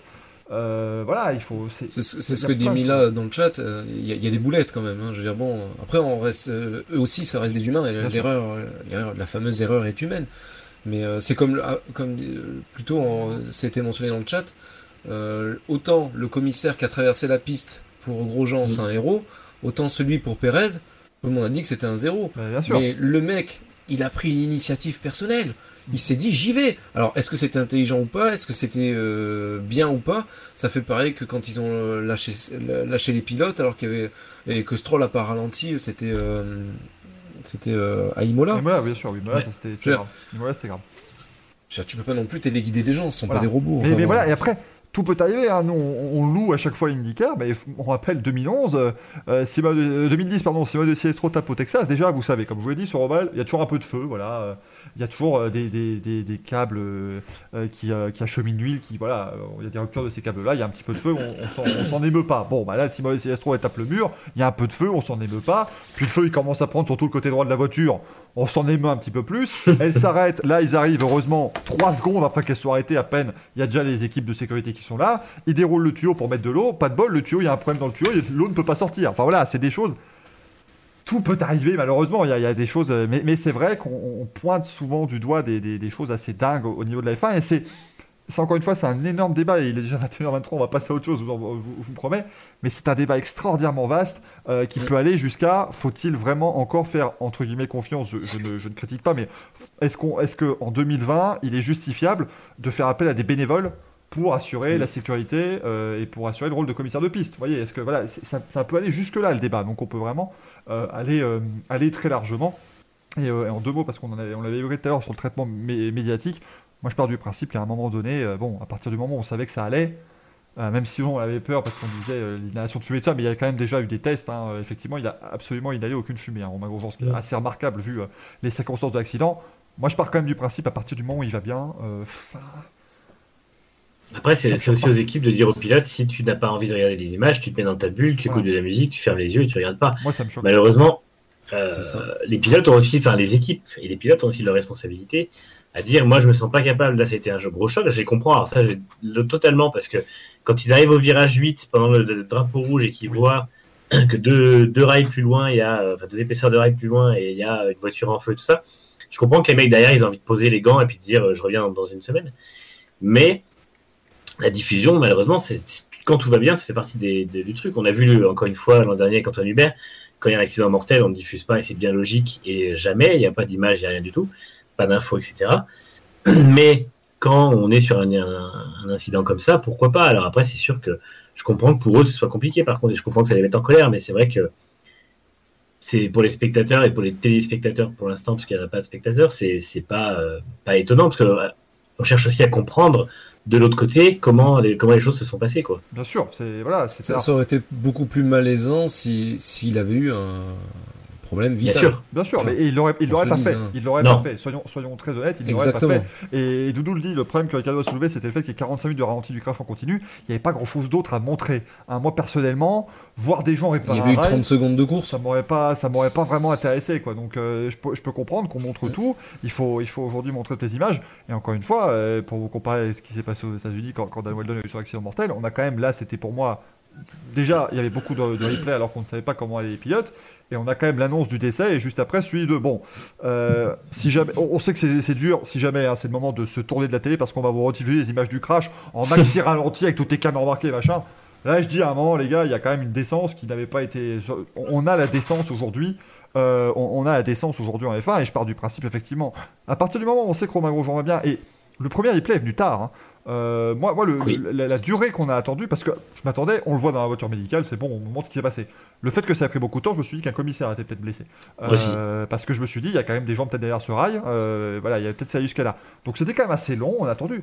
À partir du moment où tu sais que ça se passe bien, c'est- un événement, euh, enfin, c'est un événement mondial à ce moment-là, hein, ce qui se passe. Euh, Mm. on, a, on a beau euh, dire qu'on est à notre niveau de petit sport, entre guillemets, c'est quelque chose qui a fait le tour du monde et c'est tout à fait normal. Bah, ils, ils ont parlé de Sébastien Grosjean dans tous les, voilà, Sébastien. dans tous Eh non, les mais- journaux télévisés. Hein. Mais, bon, mais t'imagines la famille, la de Sébastien Grosjean qui met le JT de France 2 et qui entend dire euh, terrible accident pour Sébastien moi j'ai Grosjean. évoqué une possibilité, c'est-à-dire que il s'appelle vraiment Sébastien Grosjean et c'est la F1 qui nous ment depuis le début. C'était lui.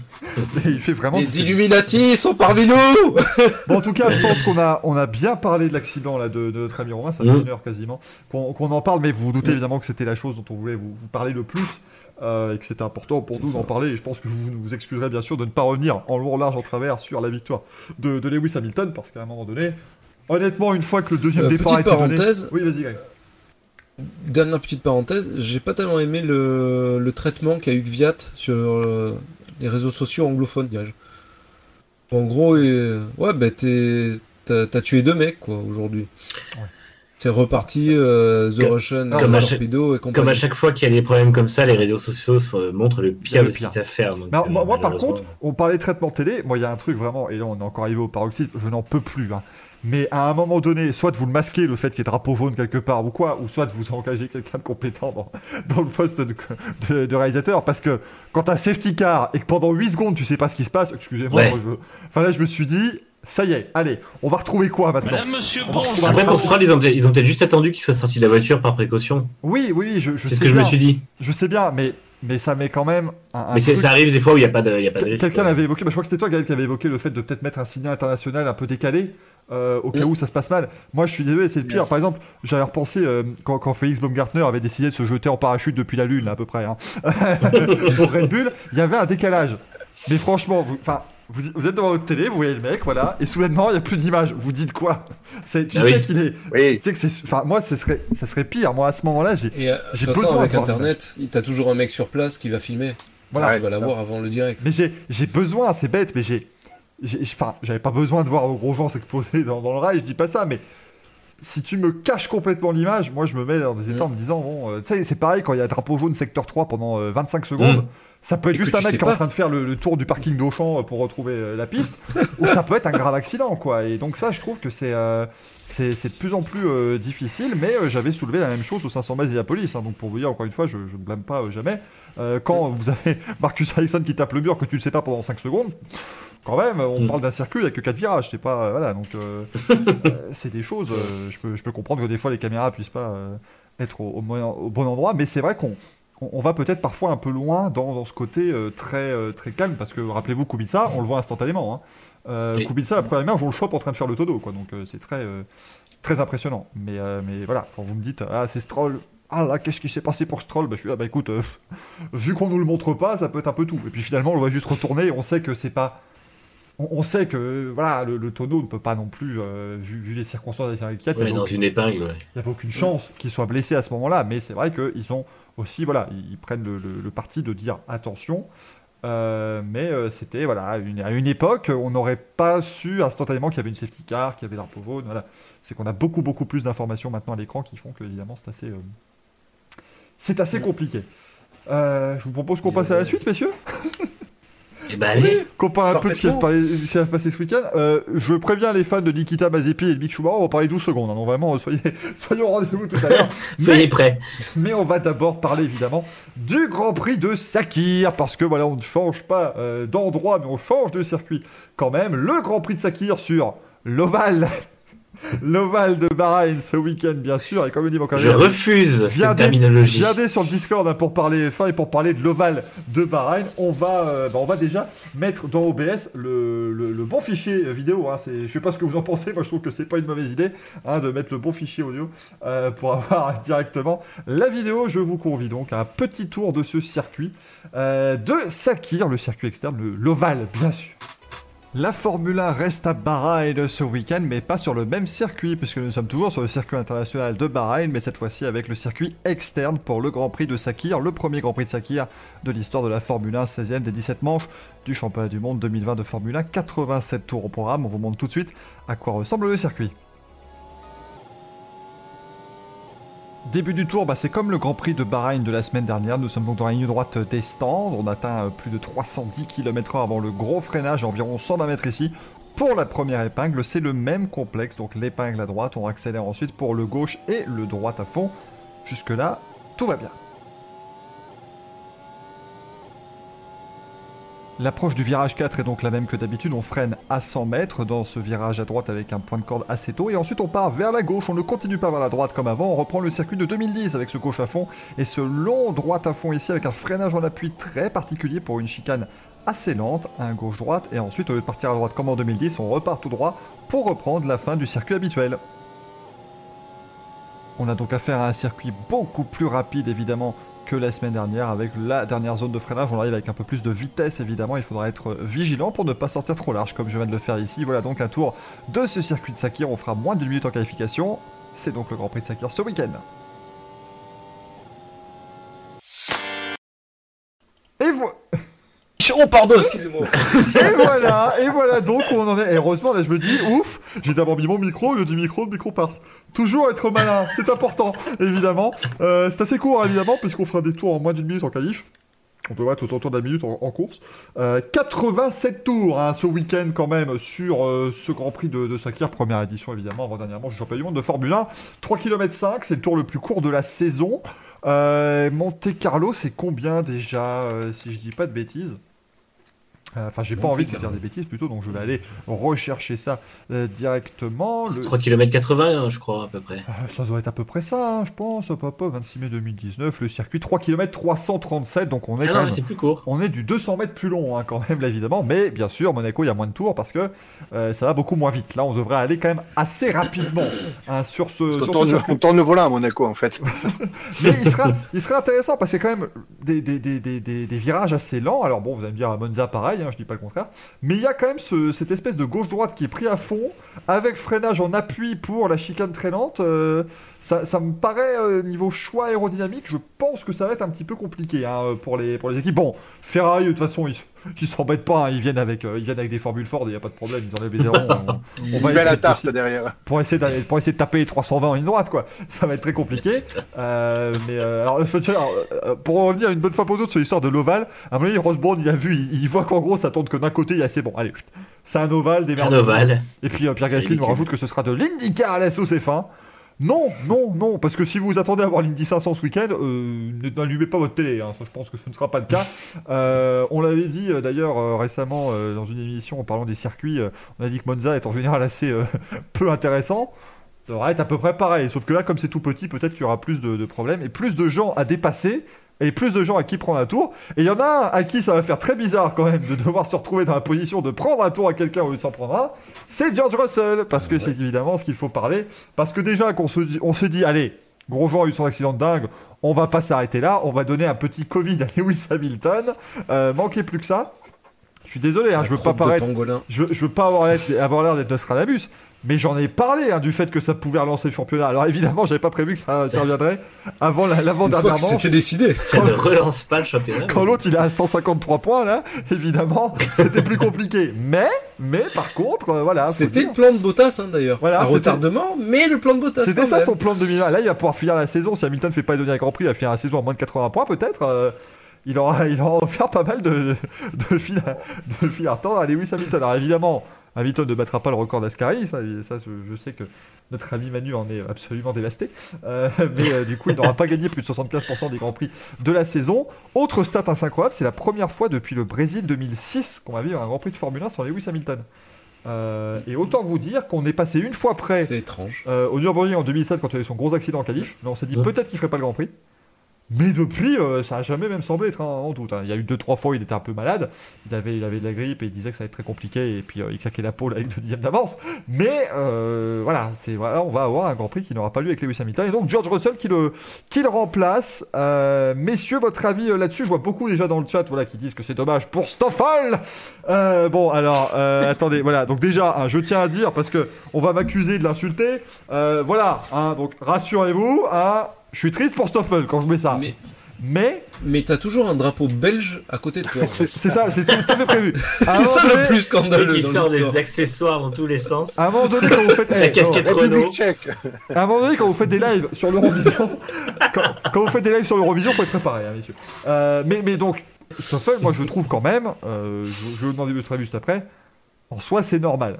Après, vu ce qu'a dit c'est peut-être un peu plus anormal. Mais on va, on va commencer par Greg un petit peu. Je vais avoir ton, ton avis sur les débuts de George Russell dans, euh, dans, la, euh, dans la Mercedes.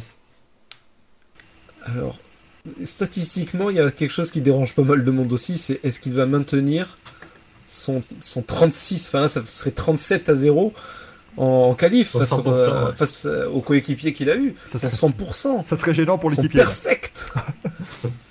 Alors, j'ai plusieurs choses. Je, vais aller rapidement. Euh, Il y, a, il y a un gros bashing de, Hamilton, à savoir, euh, c'est cool, Hamilton, il a le Covid. euh, enfin, on a une course intéressante. Euh, je sais pas si c'est cool de vouloir la maladie de quelqu'un. De toute façon, il y a l'autre euh, bashing, c'est euh, ah super, il y a Russell qui va démonter Bottas, mais qui va démonter Bottas, qui va le détruire. Alors euh, déjà, Russell n'a aucun intérêt de faire ça, parce que s'il est trop fort, il sera jamais coéquipier d'Hamilton. Voilà. Parce que euh, quand il y a eu un coéquipier trop fort, ça a, fini, ça a mal fini. On se rappelle de Rosberg. Et en plus de ça, je veux dire, il va arriver dans une voiture qu'il connaît pas. Donc euh, voilà. Dire, faut, faut se calmer. Il y a de fortes chances que Bottas quand même arrive devant lui. Donc calmons-nous. Et le pauvre garçon Bottas dire qu'il va se faire détruire par un, par, par un gamin qui, qui débarque dans une voiture qu'il connaît pas. Alors si par contre il le fait, c'est autre chose. On pourra le dire qu'il s'est fait détruire. Mais ça, c'est, on, verra plus tard. Et après, la, dernière chose, c'est que Russell, c'est la chance de sa vie. Tout le monde n'arrête pas de dire, il y a, il y a ce sort de, mysticisme. Moi, le premier, il est extraordinaire ce garçon. Il faut lui donner une bonne voiture. Il a la bonne voiture. Certes, pour un one-shot, on ne sait pas trop ce que ça va donner, on ne sait pas trop ce qu'il va montrer, mais il a moyen de sortir son épingle du jeu et dire regardez, vous avez vu ce que je vaux? Je vaux une vraie voiture, moi. Moi, Je suis, je suis pas fait pour rouler dans, dans un tracteur. Moi, je lui souhaite une chose, Greg, euh, à Russell, et c'est pas, euh, je souhaite pas de mal à Hamilton, mais je souhaite juste que Lewis se remette le plus vite possible, qu'il soit encore euh, positif la semaine prochaine. De toute façon, il l'a dit, hein, il a terminé son message sur Instagram en disant rester positif, donc euh, c'est visiblement le plan. Mais qu'il reste positif la semaine prochaine et qu'on ait Russell pour deux grands prix au lieu d'un seul. Parce que le juger sur, un- sur un grand prix, sur ce circuit un peu euh, voilà, bizarre euh, que personne connaît, ça va pas être ça va pas être juste. Euh, mais par contre, si on peut le juger là-dessus et sur Abu Dhabi, là, il aura des vraies chances d'être très très bon. Mm. Et de faire de belles choses. Parce que, euh, reste un problème, ça va être sa chance de partir en première ligne, Russell. Moi, je suis un petit peu, si je suis Toto Wolff, je suis un petit peu inquiet quand je vois le départ de Bottas dimanche et les, Bot- les départs de Russell depuis un an et demi. Euh, ils partent 1 et 2, ils sont 8 et 9 à la fin du premier tour, les deux quand même. hein. donc euh, ça, peut, ça pourrait rendre la course un petit peu plus intéressante. Euh, Manu, qu'est-ce que t'en penses, toi, de, de George Et les Mercedes sont très mauvaises dans le trafic. Voilà. Donc, euh, voilà. Ouais, en plus. Non, bah, Enfin, très mauvaises. Toute proportion gardée. Voilà, puis l'une des deux. moi, je, je- je pense que c'est. euh, je pense pas qu'il va y avoir de de pilote qui va détruire l'autre ou quoi. Après, je, ouais, faut pas attendre de miracle de Russell non plus. Il a découvert l'équipe. Enfin, il connaît déjà l'équipe parce qu'il était leur essayeur et développeur, mais euh, il redécouvre l'équipe. Alors oui, l'an dernier à Abu Dhabi, il a testé la W10, donc il la connaît. Donc il connaît une partie de la voiture, mais il connaît pas l'ensemble de la voiture. Euh, demain, il va avoir un taf de, de, de malade à tout apprendre. Il a déjà commencé aujourd'hui. Il a dit on me noie d'informations. Et euh, Il a des chaussures plus petites. il a les chaussures plus petites parce qu'il est trop grand. Donc euh, il a été obligé de mettre une pointure en dessous de ce qu'il met d'habitude. Donc c'est c'est euh, c'est pas idéal. Donc je pense qu'il y aura pas. Enfin si comme des gens le disent, il détruit Bottas, il faut le signer pour 2021 sans attendre. Mais moi déjà je me dis s'il fait un top 3 en qualif et qu'il finit sur le podium, ce sera vraiment chouette. Euh, même un top 5 en course, vu que la course risque d'être un peu chaotique, ce sera pas déconnant. Après, c'est sa chance, mais oui, effectivement, je pense que ce serait bien qu'il soit aussi là à Abu Dhabi. Alors évidemment, euh, que Hamilton se remette et qu'il soit en très grande forme juste après, mais il n'y a pas grand enjeu pour lui à revenir pour une course en termes de, sportif. si Russell peut avoir une deuxième course enchaînée avec profiter d'une vraie dynamique de deux week-ends de suite avec la même équipe, je pense que ça lui aidera et on, on y verrait davantage, comme tu disais, que sur ce circuit-là qui est un peu plus compliqué. On verrait davantage son vrai niveau, je pense, à Abu Dhabi. Mais oui, après, je pense que c'est une grande occasion pour lui et j'ai vraiment hâte de le voir, euh, de voir ce qu'il va donner sur, euh, avec une voiture pareille, parce que ça fait deux ans qu'on dit Russell, il faut qu'on arrive à voir son vrai potentiel, et c'est vrai qu'il a l'air d'en avoir énormément. Effectivement, merci Franck47 pour les 9 bits, incroyable. Euh, mais après, on rappelle, hein, il y, a un pilote aussi qui avait commencé la saison avec une voiture, puis il a changé au Grand Prix d'Espagne, il a gagné le Grand Prix. Mais évidemment, euh, bon, euh, les deux Mercedes c'était euh, sorti d'une autre, donc on a aidé un petit peu, bien sûr, Max Verstappen pour gagner ce, ce Grand Prix. Gaël, enfin, qu'est-ce que tu qu'est-ce que tu en penses toi? Ben oui, vous avez un petit peu tout dit. C'est vrai qu'entre guillemets, c'est pas un cadeau empoisonné, mais presque, parce que c'est un remplacement et pas une titularisation. Donc c'est vrai que ça va être très compliqué. Il faut s'adapter en très peu de temps. Il va devoir réapprendre ou du moins réorganiser beaucoup de process au niveau de la voiture, euh, le volant, etc. La balance de la voiture, c'est pas la même que la Williams. Euh, bon, même si. Est-ce que la mécanique va tenir? Imagine, il pète un moteur et Aitken marque un point chez Williams. voilà, moi, voilà, je l'ai dit, je l'ai dit, on le perd. Je l'ai dit, on sait ce qui va se passer. Il va foutre une mine à Bottas en qualif, on sait pas d'où il va sortir, puis il va finir 11 en course. Hein, enfin, Il pète le moteur et Aitken marque un point avec la Williams. Enfin bon, c'est terminé. 2020 il, va il va sortir de la voiture, il va dire Elles sont où les flammes de Grosjean Je vais m'immoler par le feu. Poussez-vous Il va lancer sa retraite dans un buisson ardent. Moi, honnêtement, de Russell, ce que j'en attends, c'est aller, oui, un top 5, top 6 en qualif. Allez, peut-être un peu plus, top 3, top 4 en qualif, parce que voilà, sur un tour. Et en course, s'il fait top 5, top, 6, franchement, c'est pas déconnant. C'est parce que voilà, c'est compliqué aussi. Et imaginons qu'il parte en première ligne. Euh, il n'est jamais parti en première ligne avec une Formule 1. Donc, euh, surtout si tu as Verstappen à côté ou derrière. et puis, euh, il, prend, constamment des mauvais départs, George Russell. On, on, on, chante ses louanges depuis un an et demi, enfin depuis deux ans maintenant il y a un truc sur lequel il est pas bon, c'est le départ. Euh, quand vous, contrairement à Stroll. voilà. Contrairement à Stroll qui excelle. Donc voilà, moi je suis désolé. Euh, enfin, euh, pour revenir, j'en avais parlé. J'en avais parlé dimanche dans mon dans mon débrief. enfin. Bah, à Bahreïn, je suis désolé, mais quand tu pars, quand, quand tu, te, tu te casses les pieds à arriver en Q2 à chaque Grand Prix, mais qu'à la fin du premier tour, tu es derrière ton équipier parce que tu sais pas prendre un départ, c'est quand même, voilà, c'est à un moment donné, il faut que ces belles choses ceux qui, qui le samedi, ils puissent quand même en profiter le dimanche. Ah, c'est le, flegme britannique. Là, l'avantage pour Russell, c'est que s'il part en première ligne, il sera toujours dans les points, même en ratant son départ. Quoi. Mais bon, euh, c'est un, peu, un peu compliqué. On lui souhaite évidemment de marquer ses premiers points en, F1. Il y aura donc aussi d'autres, il y aura deux débutants euh, ce week-end, puisque Pietro Fittipaldi va remplacer Romain Grosjean. Ça, bon, hein, Pietro Fittipaldi il se retrouve là-dedans. Euh, je savais même pas qu'il avait points de super licence, mais apparemment oui, donc tout va bien. Euh, il va aller remplacer. Depuis quand Fittipaldi n'avait pas roulé un F1 2019. Euh, bah, L'an dernier, il a fait des tests avec As. Ah, oui, mais je parlais en ah, Grand Prix. Fittipaldi, tu dis? 93. En Grand Prix. Ah oui, non. Depuis que Christian ouais, Fittipaldi. Oui, Christian. C'est looping à l'arrivée à Monza. C'était pour ça qu'on le connaissait. Euh... Je, pensais que tu posais la question de, du temps qu'il n'avait pas roulé lui dans une F1 et je pense que ça va lui faire bizarre de revenir. Euh, ah, Pietro, ouais. Après un an et demi sans avoir roulé, ça va être. Mais moi, ça me fait, ça me fait plaisir pour, euh, pour Pietro Fittipaldi. De, ça me fait plaisir de voir un, ancien pilote d'IndyCar avoir sa chance en, en Formule 1. C'est vraiment, vraiment très chouette. Et en plus, il aura un numéro très frais, le numéro 51. 51, et je peux te dire que... Très apprécié dans le 13, le Gard et tous ces, tous ces départements. Euh, se servir des petits pastagas, évidemment. Ah, et regarde le jaune, le jaune, non le jaune. ça, ça va être quelque chose ça. Euh, effectivement, il aura le 51 et euh, Jack Aitken, il aura le 87, je crois, hein, c'est ça? 89. 89, oh, j'étais pas loin. Euh, comme la taille de la Williams. Il aura Vous avez cru autre chose. Il aura le, 89 Jack Aitken, Jack Aitken qui est actuellement pilote de Formule 2. Euh, moi, ce qui me fait extraordinairement mal, c'est de me dire qu'on va peut-être voir donc du coup WTF1 sur une, sur une Formule 1. Ça me, ça me, ça me hérisse le poil puisqu'il est un peu sponsorisé. la demande. Hein. Williams dira non. Mais donc Jack Aitken qui va remplacer euh, George Russell évidemment, qui va monter chez, chez Mercedes. Euh, bon, les gens veulent qu'on parle, enfin les, Belges veulent qu'on parle de Stoffel Van Dorn. Euh, voilà, bon. Je vais la faire courte. Pour moi, il y a un truc qui me gêne juste, c'est que Toto Wolff a tenu des propos qui étaient quand même sans équivoque en disant c'est notre troisième pilote, on fera appel à lui, ils l'ont offert à Racing Point, à McLaren, euh, voilà.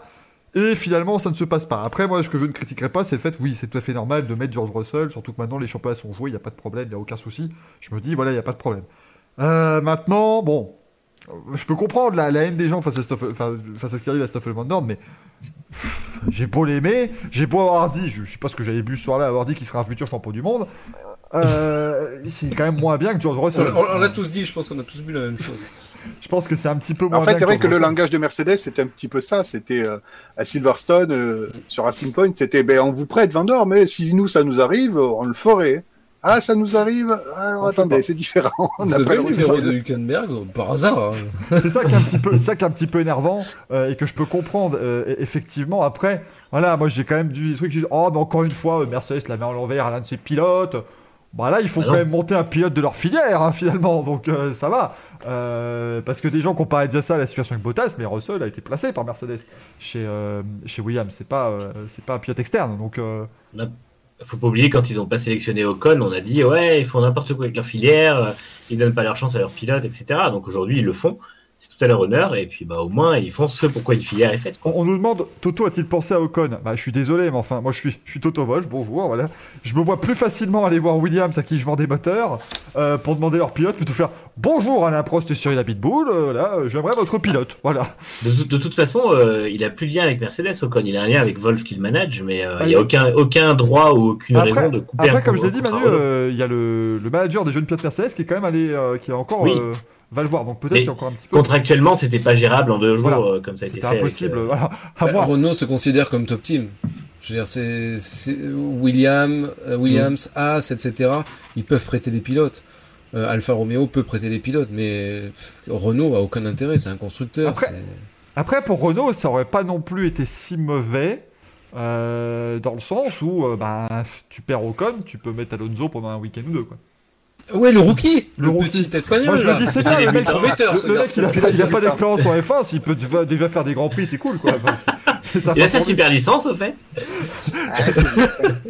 J'espère qu'il va assez bien rouler à Abu Dhabi, car oui, Fernando Alonso fera les essais d'Abu Dhabi, les jeunes pilotes.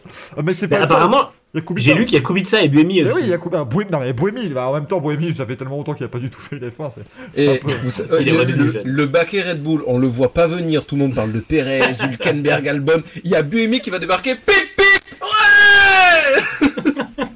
Ah non mais là, là qui va La Suisse en folie. Ouais. Alger Soiri qui va reprendre sa carrière, qui est... ça, ça va être un délire. DJ Squire. ça va être absolument dingue. Euh, mais donc voilà, je pense qu'on est d'accord sur le fait que bon, bah, Van Dorn, c'était pas non plus euh, viable. On y a, moi j'y ai pensé, je me suis dit, allez, eh, franchement, un petit Stoffel Van Dorn dans la Mercedes. Mais en même temps, je me suis dit, la dernière fois qu'on a cru, euh, c'était d'Ambrosio dans la Lotus, il a fait 12ème à Monza. Alors bon, euh, euh, c'était pas non plus terrible. Il y a eu du Deletraz aussi, on parlait hein, de, de, de Louis Deletraz dans la, dans la Haas. Il a moyennement bien pris, on va dire, à ce qui passé. Pas Alors c'était plus euh, par rapport à Mazepin l'an prochain, je pense. Euh, mais euh, voilà, parce que Louis de Letras, il joue le, il joue le, il roule en Formule 2 aussi, hein, rappelons-le. Hein. Euh, C'est un peu flou, mais il a bah, balancé c'est un flou, petit mais il dit euh, bravo, euh, bravo à Jack Aitken. Enfin, ça fait plaisir de voir une équipe euh, euh, mettre en avant ses jeunes pilotes. wink, wink. Mais tu fais quoi Toi, tu, tu, tu mets en poster les meilleurs tweets Qu'est-ce qui se passe? Non, non, je prépare l'émission, Voilà. monsieur. Il prépare des superbes notes Attention, sur lesquelles je hein. m'appuie énormément, et en plus après il Ah, les pardon, imprime tu pour euh, travailles, faire ça bien. Franchement, il y a du on boulot. voit pas son bureau, mais il y a des tweets partout sur le mur, en fait. Il y a que Tu ça. j'ai des, des fils qui relient tous les trucs, etc. T'as une tête de mal et tout, c'est de la folie. Non mais voilà, Greg prépare ses lives, c'est bien, c'est- tout à son honneur. Euh, bien sûr, bah voilà, donc euh, ce week-end le Grand Prix de Sakir, on vous remet les petits horaires, bien entendu, tout sera diffusé sur les antennes du groupe Canal, mais la course sera pas sur Canal+, je crois, parce que bon, bah 18h10 c'est compliqué. Euh, mais donc course complètement nocturne, hein, de toute façon, comme euh, le week-end euh, dernier, 18h10, donc le Grand Prix. Pardonnez-moi, ce dimanche, avant dernièrement du championnat du monde de Formule 1, bien sûr, et puis on terminera la semaine prochaine à Abu Dhabi. Voilà, comme ça... euh, Et On qui aura sera champion qui ira chercher? Par contre, en Formule 2, euh, ce qui fait une super transition sur notre troisième thème de la soirée à 21h50. C'est C'est extraordinaire. Bravo. merveilleux ce qui se passe ici. Par contre, en Formule 2, il y en a un qui peut remporter le titre ce week-end puisque c'est la grande finale. Oui, moi aussi, je trouve que le concept d'aller faire la finale du championnat sur ce circuit, ça Giuliano, allez-y ça va être formidable. Ah non. Euh, mais euh, Mick Schumacher est toujours en tête actuellement du championnat de Formule 2, hein, euh, rappelons-le quand même, euh, malgré un week-end qui n'a pas été top top top à, à Bahreïn. Heureusement qu'Alou Mailot n'a pas fait mieux. Euh, donc c'est toujours Mick Schumacher qui est en tête de ce championnat avec 205 points. Il a 14 points d'avance sur Kalou Mailot. Nikita Mazepin est troisième avec 162 unités. Euh, et donc, eh bien voilà, hein, le, le premier et le troisième de la Formule 2 qui vont euh, se battre ce week-end donc pour le titre. Et ils iront en Formule 1 dans la même équipe l'an prochain, puisque Mick Schumacher et Nikita Mazepin feront équipe chez Haas. Euh, on va les saluer, Canal Plus l'a dit avant tout le monde, dès Nürburgring, donc Mm. bravo à eux. On l'avait mis un petit peu en doute d'ailleurs ce qu'ils disaient à ce moment-là, mais effectivement, on peut, on- voilà, moi je dis bravo, ils avaient effectivement de belles informations. Euh, Et donc voilà, Nikita Mazepin, évidemment, papa va prendre une De cheval. Mazepin va prendre une petite. Merde. hein. Donc euh, Nicolas Maspin, là, son père va prendre une petite, une petite part évidemment dans, dans l'équipe. Euh, mais voilà, il va, euh, il va du coup euh, piloter en Formule 1 avec Mick Schumacher. Je je vais pas vous le cacher. Voir le fils Schumacher en F1, moi ça a commencé à me faire tout bizarre. hein, parce que déjà, le fils Ouais. Verstappen, j'avais du mal. Alors le fils, euh, le fils Schumi, ça va être, ça va être compliqué. hein. C'est Euh, clair. 30 ans pile poil après les débuts de son père. Effectivement. Et Effectivement, euh, puisque ce sera en 2021. hein. Enfin, après, de toute façon, hein, d'ici à ce qu'il gagne le, le- le titre ce week-end et que Grosjean soit pas apte à Abu Dhabi et qu'il le mette à la place de Grosjean, hein, on n'est pas, euh, on n'est pas à des kilomètres Ouais. non plus. Ils Euh, ont déjà prévu des essais libres et c'est vrai que c'est à, envisager qu'ils qu'ils le mettent dans la voiture si Grosjean peut pas rouler. Ce serait, ce serait pas idiot. Après, c'est bien pour Non. Fittipaldi qui fera, euh, voilà, qui, qui aura ses, ses débuts. Mais je pense que c'est pas mauvais du coup euh, pour pour Mick Schumacher. Ça va évidemment être de toute façon très euh, très particulier. Mais là au moins, on peut on peut quand même se dire quelque chose de, de très positif s'il gagne le titre de Formule 2. On- voilà, ce, ce sera moins des débuts, ce seront plus des débuts à Nico Rosberg, on se disait tiens le fils de Keke, que à la Bruno Senna où là on sentait que Bruno, même si j'ai beaucoup de respect pour lui et c'est un gars, un gars super, c'est un bon pilote, mais il était quand même là aussi parce qu'il fallait ramener le nom de Senna en Formule 1, ça marchait Ouais. bien. Euh, il n'était pas forcément là pour des performances extraordinaires. Euh, il a réussi à rester quand même, voilà, hein, trois, trois saisons, hein, Bruno Senna en F1, donc c'était pas non plus euh, complètement ridicule euh, de sa part. Mais on espère que, que Schumacher, bah voilà, va pas juste être là pour qu'il y ait un Schumacher en F1. Et on, on espère qu'il fera des, des Mm. belles performances. Exact. Donc, moi, je pense qu'il en fera. ouais. On, on lui souhaite, il a quand même été assez impressionnant hein, cette année en, en- en Formule 2. C'est la force tranquille, Mick Schumacher. Je pense qu'on est, on est d'accord là-dessus. Euh, vous le voyez Une rouler. pour C'est un apprendre. diesel ce garçon. Voilà, il y a une année pour apprendre, une année pour être bien meilleur ou pour gagner, comme c'est le cas peut-être ici ce week-end en, en Formule 2. Euh, et, et puis, même en piste, moi, c'est- c'est rafraîchissant. Je vois un Schumacher qui zigzague pas. Je vois, il fait pas non. Bon, il y a eu des mouvements un petit peu. Voilà, il commence un peu à se. Cette année, il se rebiffe par rapport à l'an dernier, je trouve. Parce que l'an dernier, c'était. euh, Ah, Silverstone, euh, c'était. Ouais, Silverstone sur. Schwartzman, c'est pas top. Je, je conteste pas. Et apparemment, à, à Bahreïn, il, y a aussi, euh, il en a aussi fait des, des belles. Euh, mais bon, après, faut pas s'inquiéter. Il aura une as. Si Williams continue de développer, il aura pas grand monde derrière lui à part Mazepin. Donc voilà, euh, l'an prochain, ça va pas être Il aura pas beaucoup à doubler. Ouf, ouf, ça sort un bah, peu. dis donc, euh, Ça tire un peu la réalité.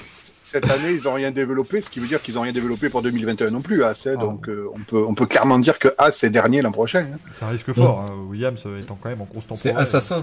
Oh Oh, non. oh, oh, oh, c'est excellent. De toute façon, la Williams, à mon avis, est déjà meilleure que la Haas, puisqu'il y en a une qui met des branlées au Haas tous les week-ends et l'autre qui est juste derrière. Donc, à mon avis, euh, elle, est déjà, elle est déjà bien meilleure. Euh, bah, quatre changements de ligne sur une ligne droite.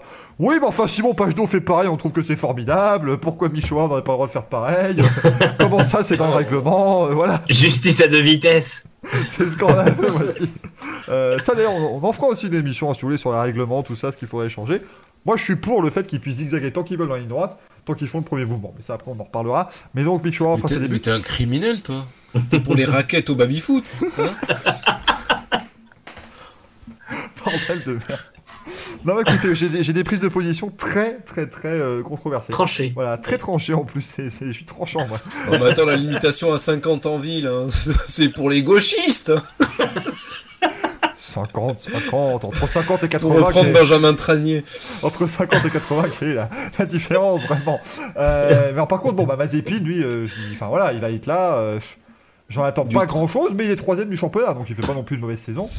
Euh, Nikita, La, la cote, euh, la cote est à combien pour que l'équipe soit russe en 2022 à mon avis, elle est pas mal. hein, ça, ça va être Il y a drôle, des mais- Il y a eu une histoire Dès dernièrement où ils ont reparlé que Mazepin était encore en, en pourparler avec euh, Ex-Force India, donc en gros ça serait euh, bataille, de, bataille juridique. Non, mais en fait, il est, juste, il est juste énervé de pas s'être euh, fait accorder la, la vente. Du coup, il essaie de tirer du fric, je crois, mais c'est tout. Ouais. Parce qu'il avait une meilleure offre en fait que Stroll. J'avais vu, un, j'avais vu un, un tweet qui était affreux pour ces pilotes-là, mais qui m'a quand même fait largement sourire, qui était euh, la preview des batailles en fond de grille entre Mazepin et Latifi l'an prochain. C'était deux gosses qui dansaient des, des billets, euh, des billets de banque à la tronche. C'est vrai que c'est un petit peu ça. Après, voilà, il n'a pas non plus euh, démérité, mais je pense, oui, qu'on a, on a affaire à un nouveau Nicolas Latifi. Il, a- il montre à peu près les mêmes perfs en, en F2, même s'il a Ah. gagné, euh, il a gagné des courses principales aussi. hein. il gagne des courses Ouais. samedi, donc c'est. Moi, je trouve que euh, tu, tu m'aurais dit l'an dernier, euh, Mazepin en F1, je t'aurais dit c'est une catastrophe parce qu'il était immature et pas très performant. Je trouve que cette année, il est hyper solide. Mm. Euh, alors, c'est vrai qu'on n'aime pas trop son caractère parce qu'il est un passif, mais euh, on rappelle qu'il avait mis un coup de poing à Calum. Mais Certains diront que c'était peut-être mérité, mais je ne sais pas qui. C'était une caresse. Il a trébuché. C'est- exagéré. Mais, non, Il a mais voilà. trébuché. Après, à côté de ça, il a deux victoires en course principale cette année. C'est comme Hilot, c'est comme Schumacher. Il est troisième du championnat. Il est assez propre en piste. Il a juste pété un peu un fusible à Spa où il s'est énervé pour rien. Mais à part ça, il est plutôt calme. Donc finalement, euh, moi, je le trouve bien plus convaincant qu'un Latifi quand il était quand même à 4 saisons de F2. Il était temps que ça se termine. Euh, alors, je Et sais que tu seras euh, peut-être pas un champion du monde, mais pourquoi pas quand même Pourquoi pas des bons résultats euh, de temps en temps Et puis Mazepin, il s'est amélioré en jeté de panneaux FIA là. Il était, il était superbe, hein, faut le dire.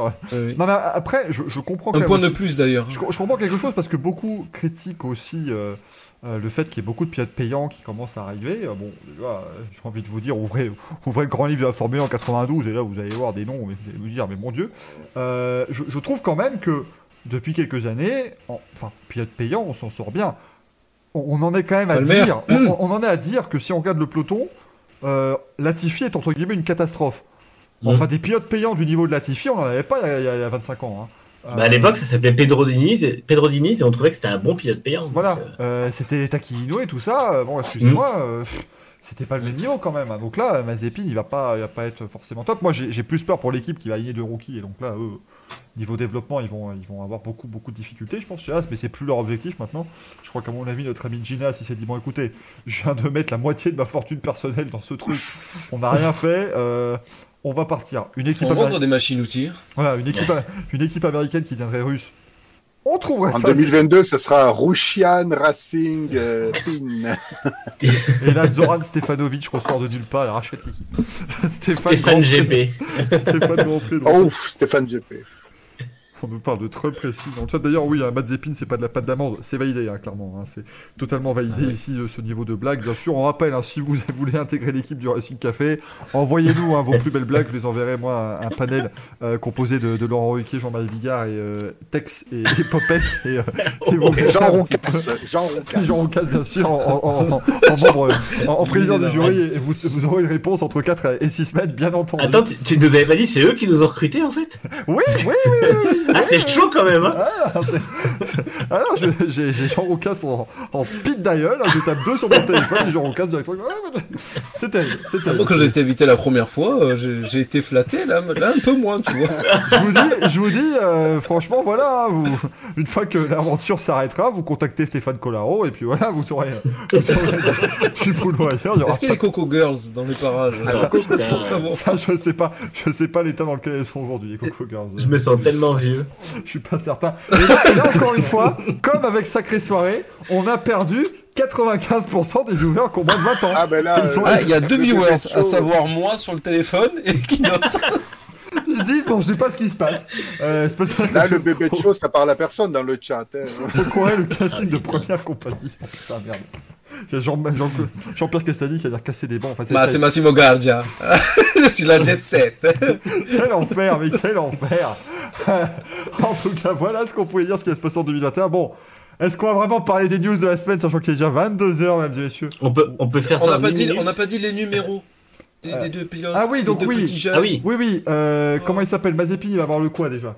Le 9. Le, 9. le 9, est-ce que vous voulez Ericsson 99 Putain, non mais c'est obligé d'être un pilote payant pour le 9 en F1 ou c'est quoi le problème? Ericsson, ouais, c'est vrai. Ça en fait deux. Euh, et Schumacher aura donc le, euh, Le 47. le 47. 47. le 47 euh, euh, qui, si vous prenez les. Donc, ça, donc on ajoute les dates d'anniversaire de tout le clan Schumacher, c'est-à-dire le père, la mère, euh, le frère et la sœur. frères et les sœurs. Wow, oui. euh, ça le fait bonheur. 47. Et si vous prenez euh, euh, en termes de- d'Allemagne, eh ben, vous avez les 4 titres de Vettel, les 7 titres du papa. voilà, c'est c'est pas mal, merci Allez. Euh, Ah tiens, il y a une autre anecdote euh, rigolote sur les numéros des pilotes, ça n'a rien à voir avec le choix d'Hamilton, mais lorsqu'il a choisi son numéro 44, ça correspondait à tous ses numéros de monoplace qu'il a eu. Voilà, c'est complètement débile, mais Non, mais, non, mais j'aime bien. J'aime bien les côtés numérologie, comme ça on trouve des trucs, c'est vachement sympa. Euh, on peut Et trouver. 44 plus 33 égale Bottas. Et ouais rien. On parlait tout à l'heure, ça- ça- ça, Attention ça disait dans le chat tout à l'heure s'il n'y avait pas des, euh, des cas contacts chez Mercedes. Je tiens à vous rappeler qu'il y a Verstappen et Albon qui ont partagé un podium avec Hamilton dimanche. Donc Ouais. euh, je, je les testerai bien. en- Verstappen a dit qu'il était euh, négatif au Covid. Bah, c'est déjà bien, c'est déjà une Ah, bonne chose. Euh, ah, imaginez les deux pilotes Red Bull positifs la semaine prochaine, le temps que ça se déclare. Alors, qui en met, qui en met dans la voiture Par, par Yos, hein. euh, Buemi le- et c'était Camara, on met. Marco qui va être là qui va dire Non, mais je vais quand même pas refoutre Gasly Foutez de ma gueule là Ils vont plus avoir. Ils vont mettre à Hülkenberg et Perez. Voilà, et puis comme ça, on, on les teste en grandeur nature.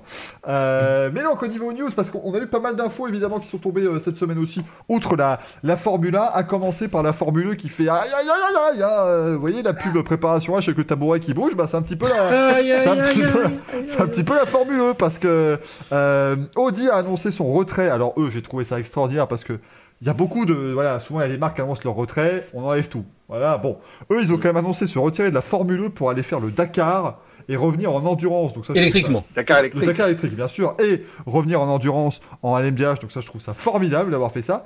Mais il y a BMW aussi qui a annoncé son retrait de la Formule 1 maintenant. Mm. Je tiens à rappeler, et Manu ne sera pas compte que je le fasse. euh, les gens qui nous disaient euh, quand Honda avait annoncé son retrait de la Formule 1, rendez-vous compte, la F1 est en train de mourir dans 5 ans, on regardera tous des Grands Prix de Formule 1, ça va être terrible. Ah là là, c'est dur hein, les, les- les mots qui vieillissent mal comme ça. hein, Nous sommes des visionnaires, mais à l'envers. c'est ça.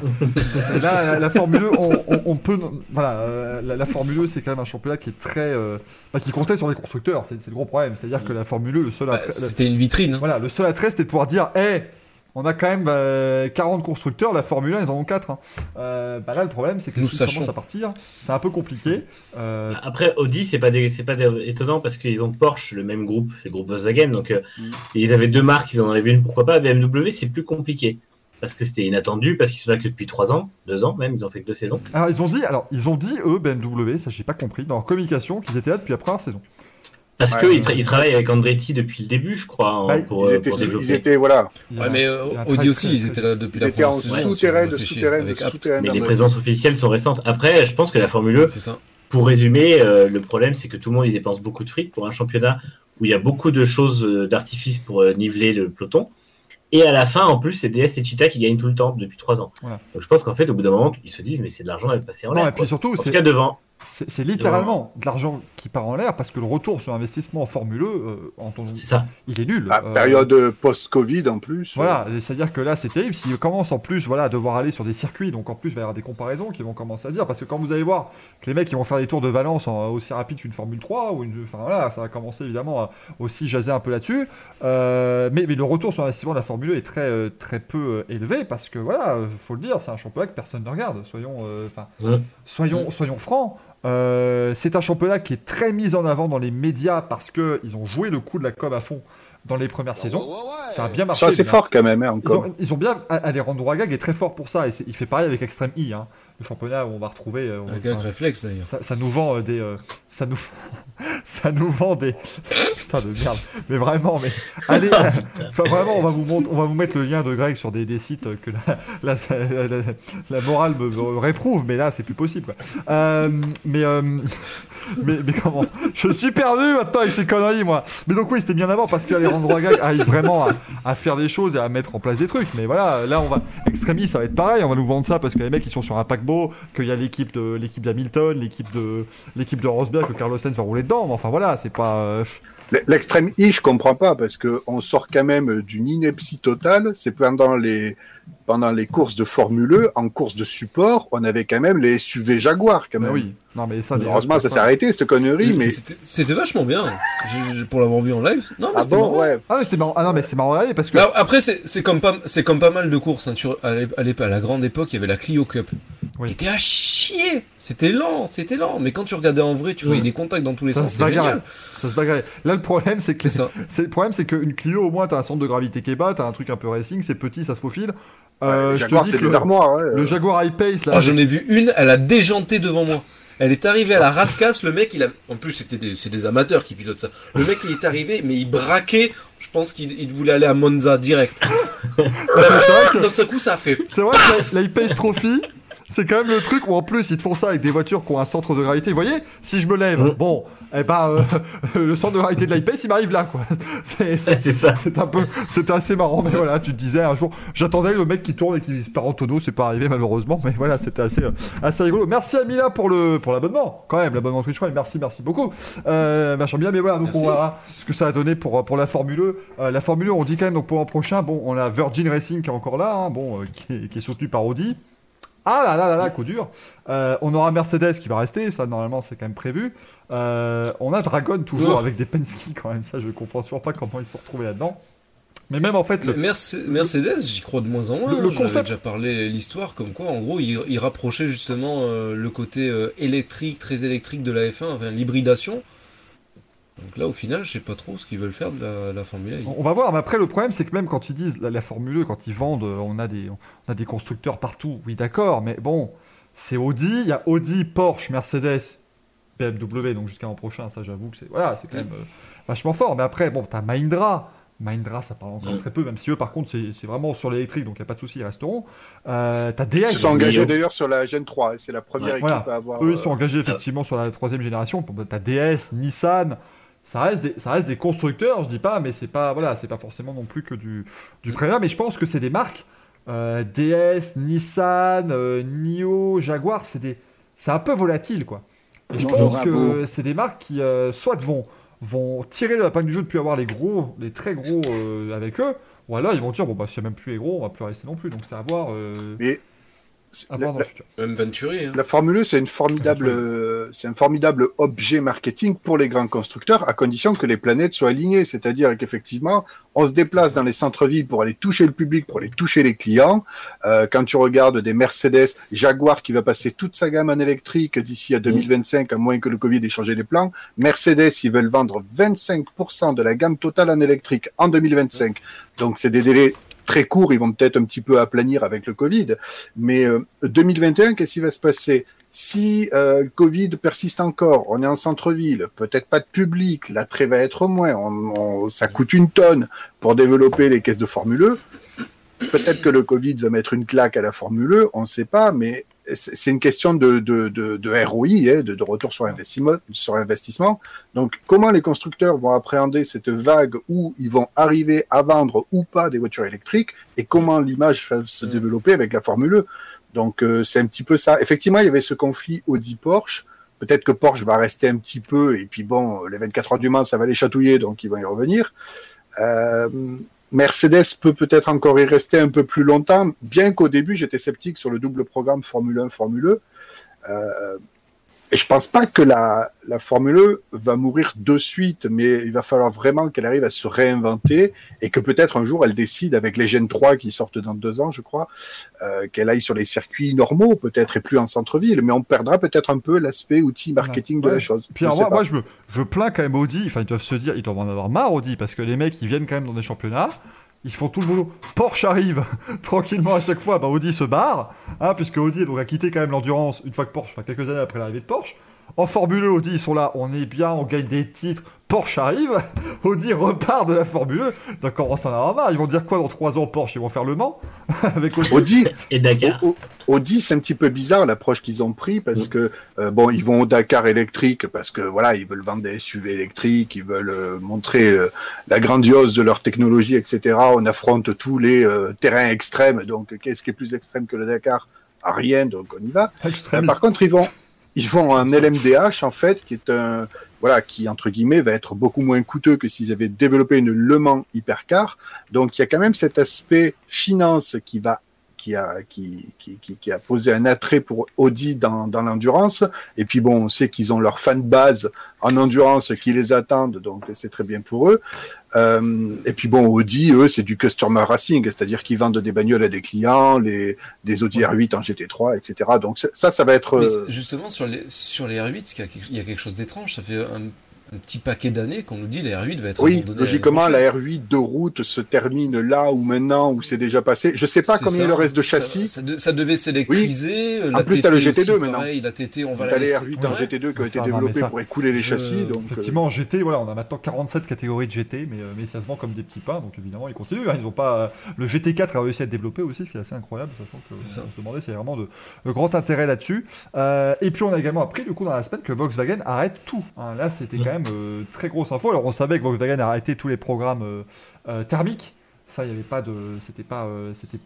C'était déjà annoncé, mais ils vont même arrêter les programmes électriques. Bon, les programmes L'avantage, c'est qu'ils n'avaient pas grand chose. C'était Voilà, les programmes électriques de même. Volkswagen, c'était l'IDR. hein, donc, bon, voilà. hein. C'était c'était une vitrine là pour le coup, c'était Voilà. uniquement une vitrine. hein. C'était une oui, vitrine pour dire, bah voyez, on bat les, les records de la, la Porsche 919. euh. Euh, c'est ça qui est formidable, je trouve, avec le groupe VAG. Ils sont, ils sont, enfin, les mecs, c'est, c'est un peu. se battent eux-mêmes. Alors attention, là, là, le chat va pouvoir hur- hurler, et même vous trois. C'est un peu le TPMP du, de, de l'automobile, si vous voulez, parce que ce qu'ils font, c'est que ils créent le record de base. ils en parlent et puis ils vont aller le battre pour qu'on en parle, mais c'est eux-mêmes qui l'ont battu de toute façon, donc ils ont créé l'info, ils Et ont après- créé le, le record battu, ils ont enfin, ils, ils- créent un Et après, ils débriefent comment ils se sont euh, auto-battus. Voilà, puis Et après, c'est ils vont- là, c'est là qu'ils arrêtent les programmes en fait. Voilà, et puis après ils vont dire Ah, mais l'autre marque, maintenant on va les battre un record, mais dans 3 ans, vous allez voir, on va, on va les battre. Et au fait, pendant mais- ce temps, Bugatti, la Bugatti fait 9000 chevaux. Voilà, c'est- c'est c'est- c'est- c'est le groupe VAG. Ils se cannibalisent vachement euh, et puis au final ils sont partout sans être vraiment euh, quelque part engagés. Ils avaient deux équipes en Formule E, ils vont au Dakar, ils vont au Mans, ils étaient en WTCR jusqu'à l'an dernier, euh, ils vont en extrême I avec Cupra, ils vont, enfin bref, c'est euh, ça va dans n'importe dans tous les sens et au final ça va un peu nulle part parce que ils arrêtent le DTM alors que c'était leur, leur cœur de cible en Allemagne vraiment. Et au final, on dirait que le programme Audi suit un peu ce que faisait le programme de Volkswagen il y a quelques années. Et au final, on se demande si à moyen terme, ils vont pas dégager une ou deux marques en plus des sports auto pour garder, par exemple, que Porsche euh, et Cupra ou que Porsche et. euh, Cupra, c'est une hérésie, cette sous-marque. Oui, mais Oui, mais c'est oui, mais c'est déconner. malheureusement. C'est C'est une malheureusement. marque quand même. Comme on en parlait, Greg, euh, avec, Ouais. euh, avec nos amis de chez Polestar et toute la... C'est c'est- c'est 2020, je suis désolé, c'est nouveau. Depuis que DS euh, est devenu une marque, Mm. Juste parce qu'ils ont, ils ont sorti la DS3 la C'est DS4, vrai. euh, et qu'on a fait une marque, on en fait partout. Euh, les Cupra, les, les, euh, les Polestar, euh, bon, les c'est encore autre chose. Surtout, surtout, ils donnent un côté moderne. En fait, ils peuvent pas. Tu peux pas vendre une concurrente à une Tesla si tu l'appelles Citroën ou si tu l'appelles. C'est ça. Euh, si Ah, tu c'est bien l'appelles, d'appeler la euh, DS4. Seat. Euh, DS4, pardon. Ah, mais voilà, une Seat, ça paraît vieux un peu, ça paraît entrée de gamme. Donc il faut un nouveau marketing et malheureusement ça passe par là. Le problème de Volkswagen, c'est que leur marketing, il est sur tous les C'est plans. que du marketing. Ils ont Lamborghini, ils ont Ouais, Bugatti, ouais. ils ont Volkswagen, ils ont Ducati c'est en moto. Je, je- je me demande si d'ailleurs Volkswagen, euh, après le Dieselgate, a pas un peu renversé la table et s'est dit tiens, on va se racheter une image verte. On est, conf- Alors, on est, on est focus sur la gamme ID en fait. Et si tu regardes bien, toutes les autres euh, marques du groupe sont engagées quelque part. Audi, c'est l'endurance. Lamborghini, c'est le GT3. Ducati, c'est la moto. Bon, Bentley arrête le programme officiel GT3. Euh, Cupra, euh, Seat, donc il y a l'ITCR euh, et machin. Skoda, c'est le rallye. Ils sont engagés partout, en fait. Porsche, voilà. Et il y a que le Volkswagen qui s'est sorti euh, du sport auto. Bah, depuis, Je sais depuis pas, l'Apollo, euh, hein, depuis l'Apollo WRC de toute façon. hein. Après, ils ont fait Ouais. l'Apollo R5, mais sinon, euh, voilà. c'était- Ouais. Mais, Mm. mais ce qui est fou, Bah, ils- voilà, ils avaient le WTCR aussi. Le sur groupe- les, sur les voitures citadines. le, le groupe Sur les VAG, citadines, ils ont fait des économies de fou. hein, Mm. Ouais. Suite au Dieselgate. Ouais. Là, alors, enfin, ils ont fait des économies de fou, oui et non. C'est-à-dire qu'ils ont fait des économies de fou dans le groupe. Moi, je vois par exemple, on avait acheté à l'époque la, la Polo. Tu, ach- tu achètes une Polo, tu vas voir l'Audi A1 qui est juste à l'étage au-dessus. C'est la même bagnole, les mêmes finitions. Bien sûr. Avant, tu avais une différence de finition qui était nette entre le- l'Audi et la Volkswagen. Ah Là, ben, pour 10 000 euros de différence, il n'y a aucun intérêt à aller prendre une Audi, à part si tu veux vraiment les 4 ados. Aujourd'hui, le meilleur rapport qualité-prix, tu vas chez Skoda. Tu achètes une Ouais. Octavia, Ah t'as oui. pas besoin d'avoir une. Passat. mais ce qui est, ce qui est très À- à À, impressionnant, l'époque, c'était Seat, euh, Seat Skoda, Seat. Hmm. Euh, Mais la meilleure bagnole aujourd'hui, c'est la Skoda et du groupe Volkswagen. mais ce qui, est- ce, qui était, ce qui était fou, moi, pour revenir au, au groupe VAG en sport auto, c'est tu regardes les 24 heures de Spa, t'as des Audi, des Porsche, des Lamborghini, des Bentley, t'as tout, t'as tout le groupe VAG. Limite, t'as une Ducati qui était venue aussi qui s'était perdue. Ils en ont Petrucci, collé deux pour faire une voiture. mais- t'as Taio Petrucci qui fait vroom vroom, là, il sait pas ce qu'il fait là. Euh, Ah, les enfin, pilotes viennent avec dans le c'est- paddock. C'est incroyable, c'est vraiment, c'était euh, c'était le show VAG, c'était ah bah allez Audi qui se bat contre Porsche, oui bon bah ils s'en foutent de toute façon ils ont gagné. c'était un peu mais mais avec des identités propres, c'est ça qui est formidable. C'est que même Mm. au moment quand t'avais Audi qui se battait contre Porsche, c'était un duel de titans et les deux euh, c'était quasiment se détester. Enfin c'est c'est- je sais pas, ils ont réussi à cultiver comme ça une culture incroyable. J'avais lu un tweet qui disait peut-être que c'était pas Audi ou je ne sais plus une des marques justement du groupe VAG qui deviendrait un peu le nouveau Alpine pour Renault puisque maintenant Renault va arrêter Renault Sport et va se concentrer sur C'est Alpine. vrai que quelqu'un en a parlé. ouais. Euh, là aussi, encore une fois, c'est un peu voilà, hein, c'est un peu euh, comme euh, comme DS, comme tout ça. On va faire de l'Alpine. À la base, c'était l'Alpine, la berlinette. Et ben maintenant, on va en faire une marque, voilà, à part entière. C'est c'est le c'est le marketing aujourd'hui dans, dans la manière de, de l'automobile. Je voilà, c'est c'est comme ça. On- Attendez-vous à voir débarquer un SUV Alpine d'ailleurs. Ouais, c'est ça. Il y aura y aura il y aura Attention, tout, hein, ça. Peugeot va ressortir Talbot. Ça va chier les bulles. Ouais, il y a- des trucs, voilà, il y, a des- il y a des choses comme ça qui vont être assez, euh, assez incroyables. Mais en tout cas, effectivement, ça a beaucoup bougé du côté des, de nos amis les, Ouais. les Allemands. Mais c'est vrai que ouais, Al- Alpine maintenant ça va être les Mégane aussi, c'est pas que la petite Alpine à 110. Ouais, normalement, Non, les- les- normalement la Clio les- RS et la Mégane RS Oui. seront des Alpines. Mm. Bah, le, la- le, le sigle RS va disparaître. Voilà, ce sera des C'est Alpines. ça. Donc on, a Je pense que ce sera un peu comme. Siffredi d'ailleurs. on aura la. oh, putain. Ah non, Renault Sport. Renault On Sport. aura la Renault. Mégane, l'Alpine Mégane, c'est un peu comme Abarth euh, chez Fiat, euh, t'auras l'Abarth 500, Exact. enfin c'est, enfin La l'Abarth deux 580, chevaux la- WTCR. l'Abarth 595, euh, 50, enfin bordel. Arrêtez là parce que les deux chevaux, les courses de deux chevaux, arrêtez de critiquer. Hein. Moi je connais des gens super Ah. bien qui ont commenté des courses de deux chevaux à Spa-Francorchamps euh, pendant Ah. 24 heures. Euh, bah voilà, hein. Euh, je me suis pas ennuyé à commenter ça. Je vous le dis, il y avait même une voiture qui est aux couleurs de celle d'Annika Patrick, donc je, je saluais à chaque fois cette équipe euh, bien bas, évidemment. Niveau news, on a eu, alors oui, donc euh, si vous voulez tout savoir, hein, donc Sergio Perez vous a appris quelque chose qu'on savait déjà. Donc, Jean-Kévin Pérez du 59. Autant pour putain, moi. non, mais, ah, ah, je plus jamais un live comme ça, hein, moi les conférences de presse. Sergio. Ou alors, ou alors je commence à me dire, je, commence à me dire, il y a, il y a un filon. Parce que si je me propose à tous les pilotes, je leur dis, Eh les gars, je peux vous diffuser vos conférences de presse sur YouTube, Twitch, Facebook, tout ce que vous voulez. oui. Je fais toute la technique, vous faites que parler. Il y a du flou à se faire là. Il y a quelque chose. Qui c'est le sponsor principal de Pérez? Juste un géant pas. des télécommunications. Non. Le mec, il avait un débit de 2G, même pas, il avait, la 0,5G. Voilà. Le mec, il Le gars, chaque le- fois qu'il voulait lancer la conférence, il y avait une mise à jour iPhone. Le mec, il a eu le service après-vente euh, à Telmex au téléphone, dire Mais qu'est-ce que c'est que ce bordel? J'étais pas bien. Hola, ¿qué tal Sergio, ¿cómo On a- estás On Il a résilié également son eu- abonnement. On a également eu les nouvelles du nouveau format de week-end en F2, parce qu'il y aura trois courses hein, à partir de l'an prochain en Formule 2. La Formule 2 et la Formule Deux 3 vont faire trois courses. et une longue. Ils vont, euh, ils vont se vont alterner. Il y aura deux courses sprint le samedi, une course longue le dimanche, euh, juste avant la course de F1. Comme il n'y a plus de Formule 3, bah, ils pourront faire ça plus tôt le matin, il n'y a pas de souci. Euh, pas... Rassurez-vous, vous n'allez pas vous retrouver devant votre télé 5 minutes avant le départ de la F1 avec, euh, avec des mecs qui font encore les tours de Formule 2, ce sera tout à fait normal. Euh, on avait pensé aussi à un niveau télé un jour, est-ce qu'un jour ils feront suivre les courses comme en MotoGP, mais ça encore c'est euh, une autre chose, où on pourra avoir un bloc complet de diffusion euh, simultanée d'un coup, ça on verra euh, comment ça va se, se passer. Euh, Renault alignera donc euh, Guan Yu Zhou et le jeune Fernando Alonso euh, qui, va, euh, qui va découvrir la, la Renault RS20 donc, euh, pour Jeune essais. débutant. Jeune pilote d'Abu Dhabi. Euh, J'ai beaucoup aimé la petite remarque que nous a mis Greg dans le, dans le dossier qui nous met. C'était pas comme si Christian Lundgaard et Oscar Piastri pouvaient se sentir lésés par rapport à un rookie double champion du monde qui a été 17 ans à F1 de 2001 à 2018. Ça va, hein, euh, encore 16 ans. Il a pas fait 2002. Attends, attends, un truc tout bête, hein, en soi. Moi, je veux voir Prost dans une F1. Là, tout est possible. Akinen va revenir de son année sabbatique. C'est un j'ai pas compris, ils, ils veulent ressortir la R25 à Abu Dhabi, c'est quoi ce Oui, délire Bah, ils vont faire les tours de, de, de- de- voilà, juste pour le fun. euh. Mais pas pendant les rookie tests, ils ont c'est pas le droit, après ou avant. non, c'est euh, c'est pendant le, pendant le week-end du Grand Prix. Tu vas nous Ah, faire oui. Ils vont nous annoncer. Attends, c'est pas possible. On va nous annoncer à la fin. Et regardez, Fernando il a 8 secondes. Bouh Le nul. Merde. Surcoté Alors après, par contre, Et c'est là qu'il met un tour à tout le monde. Oh merde petite, euh, petite Et c'est là parenthèse. que la F1 euh, invente les wildcards. Allez, Alonso. les privés. Non, mais après, c'est c'est pas si con comme décision parce qu'il a besoin de roulage. Il y aura que 3 jours d'essai privé en 2021. Ça fait une journée et demie par pilote. C'est très très court. Euh, D'ailleurs, la Ferrari va faire euh, un, une- un test avec Sainz en début janvier.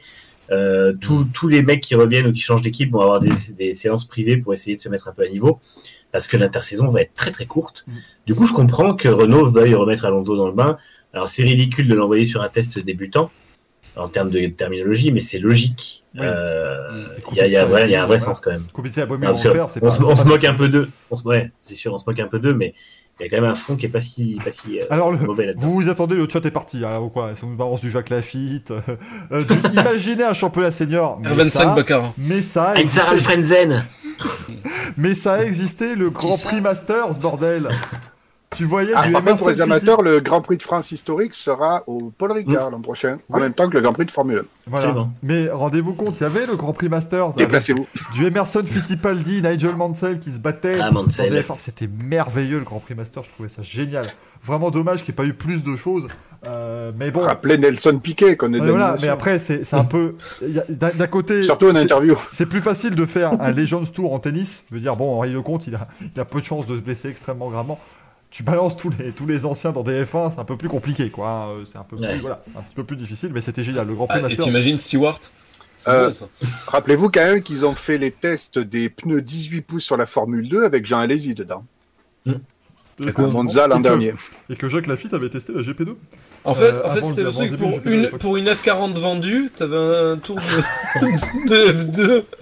C'était c'était. T'es sans Jean. Alesi qui vient voir les mecs, de, qui vient voir Bruno Michel qui dit Oh les gars, euh, j'ai payé, je veux rouler dans le truc, moi. hein. Il arrive avec la clé de la Ferrari, c'est bon, je vous donne ça, moi je veux bien rouler en échange.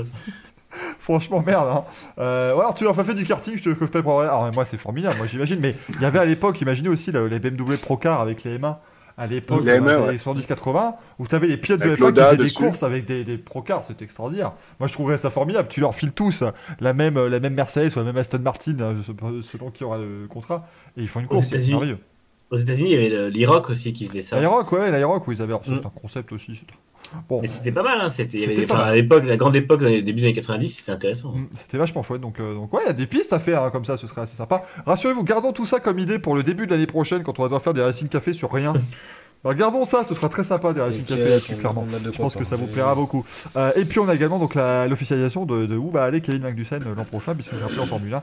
Il va aller piloter chez Chip Ganassi, mais en, en IMSA, en endurance américaine avec la, la Cadillac. Ce sera assez intéressant. Et puis ça lui ouvrira des portes pour tant, tant tester une IndyCar, euh, voilà, essayer un petit peu de faire son trou là-bas. Ça peut être assez euh, sympathique. Euh, voilà pour les petites infos. Allez, 22h22, c'est tout à fait le bon moment pour vous dire qu'est-ce qui s'est passé dans l'histoire des sports mécaniques de la semaine écoulée. Et là, eh bien, rassurez-vous, on va enfin pouvoir arrêter de parler un petit peu, ça ne fait pas de mal. Mais que s'est-il passé dans l'histoire des sports mécaniques entre le 27 novembre et le 3 décembre? Le 27 novembre 2016, Nico Rosberg, en terminant deuxième du Grand Prix d'Abu Dhabi, a remporté le titre de champion du monde 2016, devenant ainsi le deuxième fils d'un ancien champion du monde à lui aussi décrocher le titre suprême.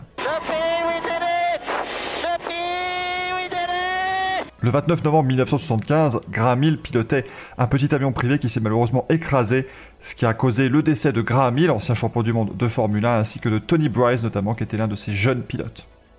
Le 1er décembre 2019, c'était le Grand Prix d'Abu Dhabi de Formule 1 et l'un des rares Grands Prix à avoir été organisé au mois de décembre. Lewis Hamilton s'est imposé pour conclure parfaitement la saison qu'il a vu remporter son sixième titre mondial.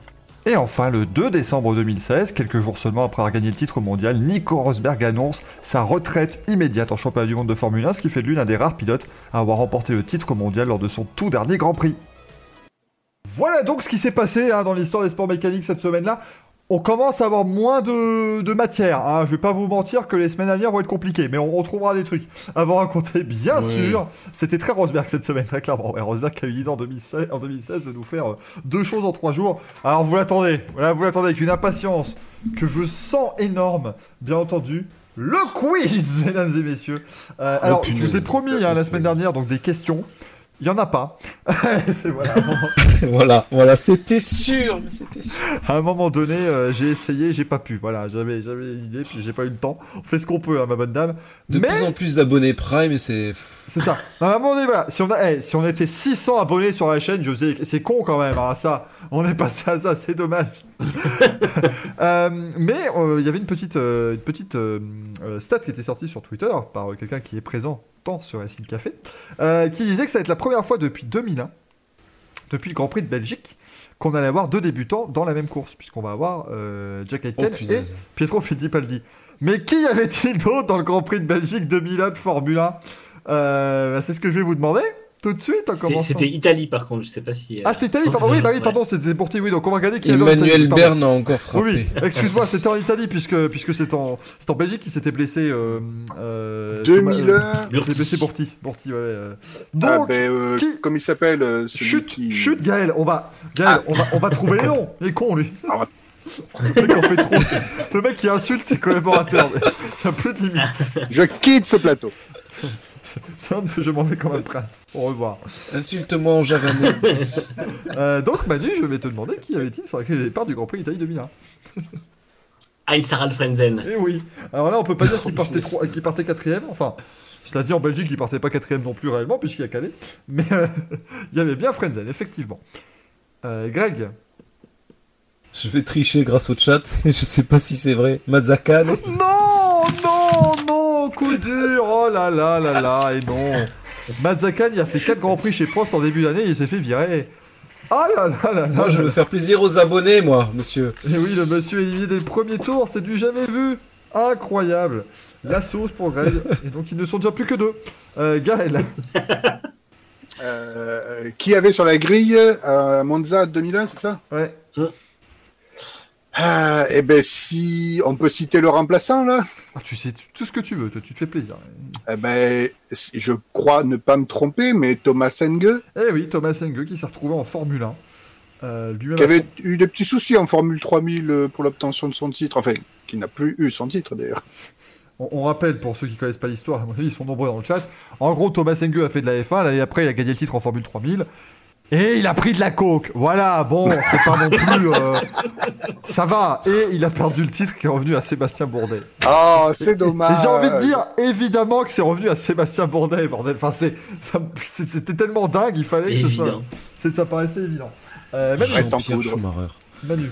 Eh ben, moi je vais dire euh, Michael Schumacher. justement. Oui, hein, si on pouvait commencer à citer les champions du monde de la rue aussi, ça ne nous dérangerait pas.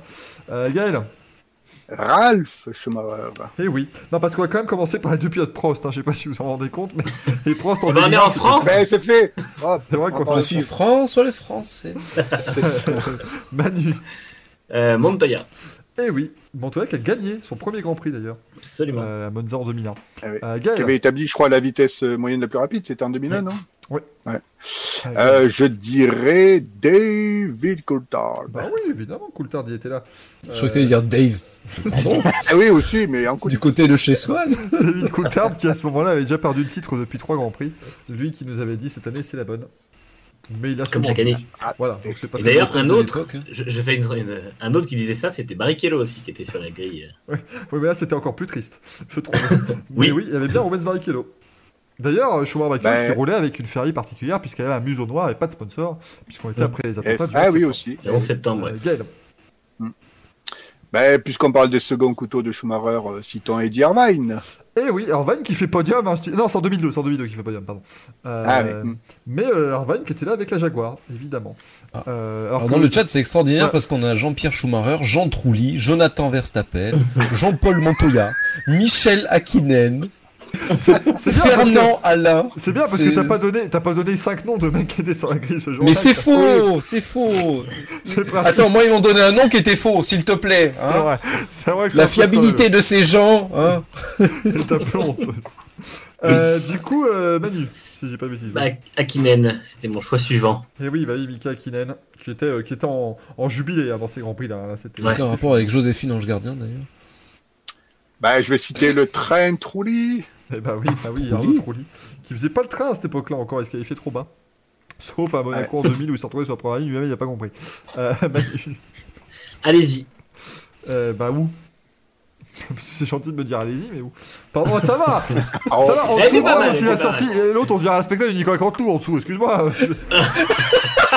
Oh non, oh non, tout sauf Canteloup, s'il te plaît, tu peux dire texte, mais alors pas Canteloup, il est même pas drôle et il sait pas refaire les trucs. Non, non, là je proteste, monsieur. En plus, c'est pas qui balance. même pas le morphing. Attends, Bernard du Géranium, je vois même pas où est la vanne. C'est Bernard du Géranium. Euh, Puisqu'on a cité les Français, euh, parlons d'Olivier Padis. Et oui, Olivier Panis. Euh, vraiment, vraiment, j'en ai marre de faire ces grands prix parce qu'un jour ma, ma langue va fourcher, vous le savez très bien, et ce serait un moment très gênant et j'aurai plus jamais d'interview avec Olivier Panis, ça m'embête d'habitude d'entrée. Euh, Manu. Euh, Il y avait Jean-Éric Verge aussi. Euh, Verge. Il y avait le jeune Kimi Raikkonen. Oui, oui, oui, Kimi Raikkonen qui euh, devait avoir atteint euh, les, les 35 courses en monoplace à ce moment-là. hein. On arrive Ouais, c'est ça. Euh, Kimi Raikkonen chez Sauber, bien sûr. Euh, on le demande dans le chat, ils étaient 30. Ah, ils étaient que 22, mais c'est vrai qu'on a l'impression qu'on donne 43 milliards de noms. C'était assez compliqué. C'est juste parce qu'on les connaît pas, hein, mais c'est tout. Gaël. Euh, un Canadien, Jacques Villeneuve. Eh oui, Jacques Villeneuve, qui portait euh, évidemment une combinaison très grande à ce moment-là. Euh, Manu, C'est vrai. Euh, Nick Heidfeld. eh oui. On l'oublie toujours, hein, Nick Heidfeld, quand même. hein, Mais ce qui était fort, c'est que même quand il était en F1, on l'oubliait. C'est- Je trouvais ça assez euh, prodigieux. Et pourtant, il Quick avait, Nick. il avait le record de, de Grand Prix terminé d'affilée, quand même. euh, Ouais, Quick Quick Nick. euh. Euh, Giancarlo Fisichella. Jean-Charles Fisichel, qui était chez, euh, chez Benetton à l'époque. Euh, Manu, Et ben, Jenson Button.